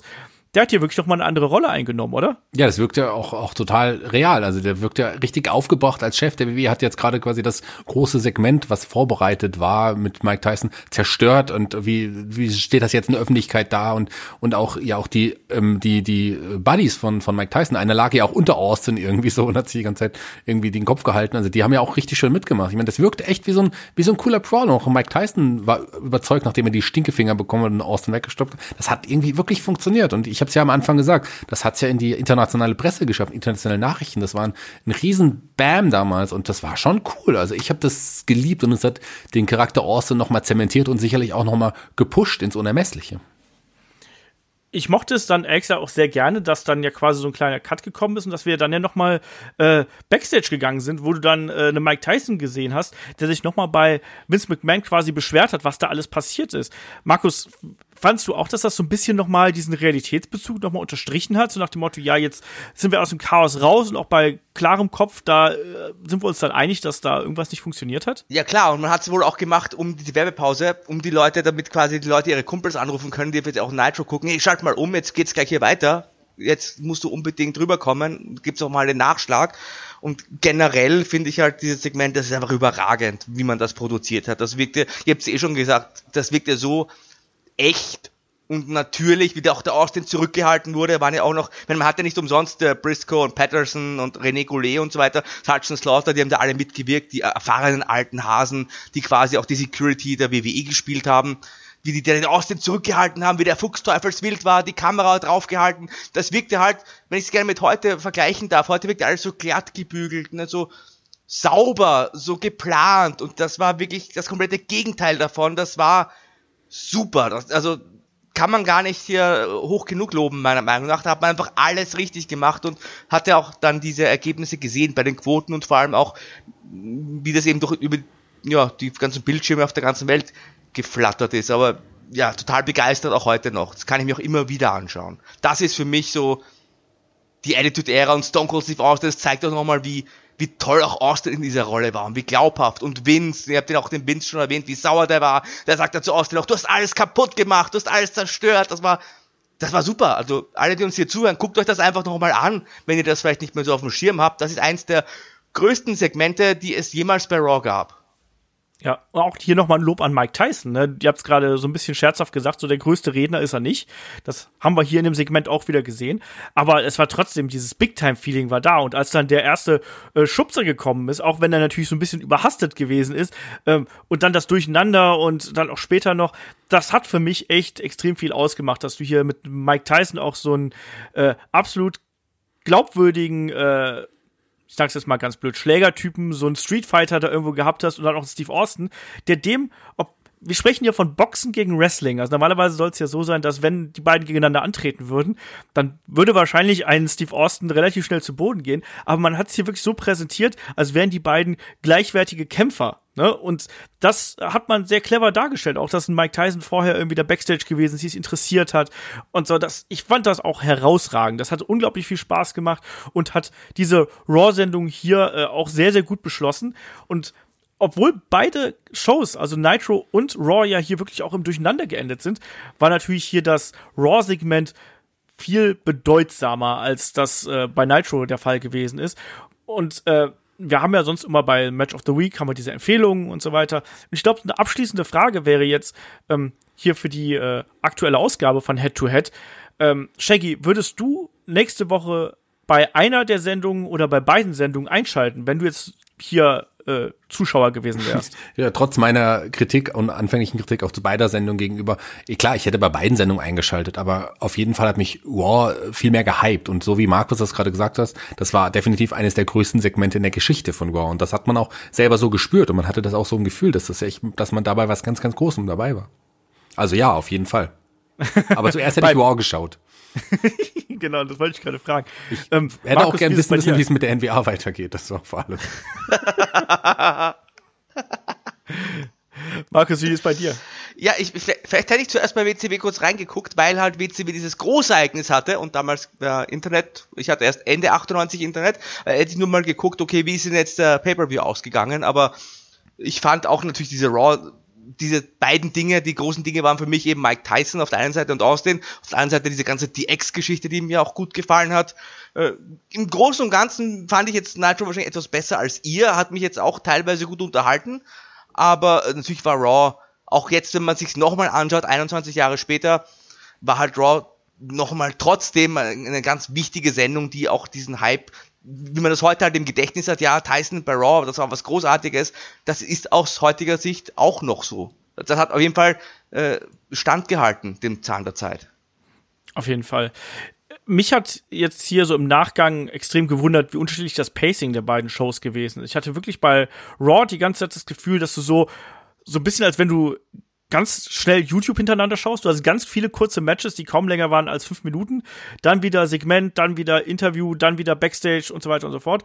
Bei Nitro hatte ich schon das Gefühl gehabt, dass es langsamer äh, abläuft, ähm, etwas mehr Wrestling mit, mit, dabei ist und natürlich auch etwas ähm, ja hier schon etwas angestaubte Charaktere. Also ich habe hier teilweise auch so ein bisschen die großen Charakterentwicklungen vermisst, abseits eines Chris Jericho und vielleicht noch eines Randy Savage und Scott Steiner auch. Aber irgendwie war äh, bei äh, Nitro ein bisschen weniger Geschwindigkeit in der gesamten Show. Hier das ist ein ganz subjektives Gefühl. Also mich hat tatsächlich mhm, Raw ja ein ganzes Stück besser unterhalten, eben weil das so Schlag auf Schlag gewesen ist. Und ich auch wusste, dass wenn da mal was Beschissenes kommt, dann ist das, ist das relativ schnell vorbei. Und dann nicht so wie bei, weiß ich nicht, Jerry Flynn gegen The Cat, was auch gefühlt Ewigkeit gedauert hat, zum Beispiel. Also ähm, ich hätte mir wahrscheinlich auch erstmal jetzt äh, Raw dann in der kommenden Woche angeschaut, aber ich hätte mir wahrscheinlich auch Sold Out reingezogen, weil ich habe auch damals immer WCW und die äh, WWF gleichzeitig beziehungsweise nacheinander dann verfolgt, einfach weil es so viel Spaß gemacht hat. Aber ich glaube, das ist dann schon mal auch ein ganz guter Abschluss hier für die äh, zweite Ausgabe von Head to Head. Möchte einer von euch beiden noch was sagen? Markus, möchtest du noch was sagen hier Abschlu zum Abschluss? Eigentlich äh, nicht. Äh, ich glaube, wir haben jetzt so viele Informationen äh, verbreitet. Für mich vielleicht abschließend noch war Raw dann doch ein bisschen auch anstrengender zu schauen. Das hat mir auch gut gefallen, war kurzweilig, aber mehr als diese zwei Stunden hätte ich da auch nicht verkraftet, ehrlich gesagt, von der Aufmerksamkeitsspanne her. Weil du halt wirklich die ganze Zeit gebannt geguckt hast, bei WCW konntest du wenigstens ein bisschen verschnaufen. Äh, ja, das ist, hat, ist natürlich schön, gerade im, im Monday Night War, dass man dann die Aufmerksamkeit der Zuschauer auf sich ziehen will, aber wie gesagt, zwei Stunden reichen in dem Fall aber auch in diesem hohen Tempo, finde ich. Das ist richtig. Shaggy, willst du noch was sagen? Ich sag mal so, ähm, vielleicht hatte man, hat man heutzutage weniger Stars als damals, aber so viel schlimmer Ach. war das Produkt auch nicht. Oder? Heutzutage ist es auch nicht so viel, so viel schlimmer. Vielleicht ist es oh, uninteressanter. Naja, also das war schon, das war teilweise ist das schon harte Kost, sich hier durch für dieses Format durch die Shows zu kämpfen. Ähm, nee, muss ich ganz ehrlich sagen. Also ja? Also bei, bei, bei, bei Nitro, bei Nitro hatte ich ein bisschen meine Probleme. Ich fand Raw, fand ich super unterhaltsam. Ich finde auch Raw heutzutage viel langweiliger, weil es so in die Länge gezogen ist und weil auch die Geschichten sich nicht mehr so durch die ganze Sendung ziehen. Allein die DX, die von Anfang bis Ende den Taker gesucht hat, dazwischen aufgetreten ist. Heute hast du halt meistens von einer Feder ein Segment und das war's. Also ja, ich, ich rede auch von den Matches so ein bisschen. Also wenn ihr heutzutage auch lieber einen Tom Brandy oder einen Rock'n'Roll Express als Begleitung sehen wollt, okay. Ja, ich finde aber, aber die Matches waren doch hier komplett ja, eben. aber die, die, Matches waren doch hier total nebensächlich eigentlich, sondern es waren die großen Geschichten und die großen Figuren, ja. die hier äh, gezählt haben. Das war eine Unterhaltungsshow. Und es war keine Wrestling-Show, okay. in meinen Augen. Dann, dann aber in einer Wochenshow brauche ich gar keine großartigen Matches. Klar, kann man gerne machen, aber für mich sind da die Storylines wichtiger, weil für die großen Matches hast du eh die Großereignisse. Also ich, ich hätte lieber heute vielleicht ein bisschen kürzere Matches, dafür mehr Storylines und, und Characters. Das unterstreiche ich so. Das, da habt ihr vollkommen recht. Der Disput hier zum Ende. Naja, ähm, egal wie, ich hoffe, ihr da draußen hattet ein bisschen Spaß dabei, als dass wir hier über äh, die beiden Ausgaben von äh, Nitro und Raw hier philosophiert haben. Äh, auf jeden Fall auch da klare Empfehlung. Schaut euch die gerne nochmal an, wenn er jetzt ein bisschen Bock drauf gehabt hat. Stellt euch da auf äh, viele interessante Sachen ein, auch viel Blödsinn, also bringt ein bisschen Humor mit. Und damit würde ich sagen, äh, Dankeschön, dass ihr dabei gewesen seid. Dankeschön an äh, Shaggy und den Markus.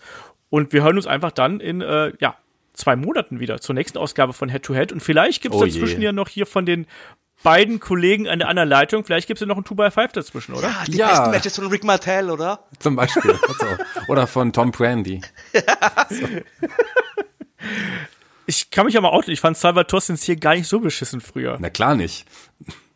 Aber so wie, na klar nicht. Die spannendsten typischer Olaf-Wrestler. Die besten. was, was soll das denn heißen? Salvatore, Crush und Salvatore sind hier, das ist doch eine, eine Liga. Ach ja. Markus, willst du noch was sagen? Ich habe mich gerade irgendwie abgewürgt. Äh, nee, also ich bin völlig durch jetzt. Das hat, das hat mich auch hier mitgenommen, mit euch zu reden. Der Shaggy, also, also die Ansichten vom Shaggy, da kann ja manchmal. Eben. Kann ja nicht jeder Wrestler so ein cooler, cooler Wrestler sein, wie zum Beispiel Tues and Domino. Genau.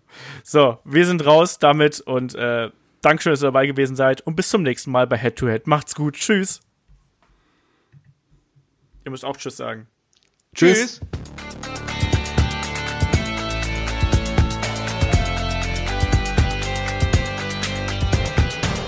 Headlock, der Pro Wrestling Podcast.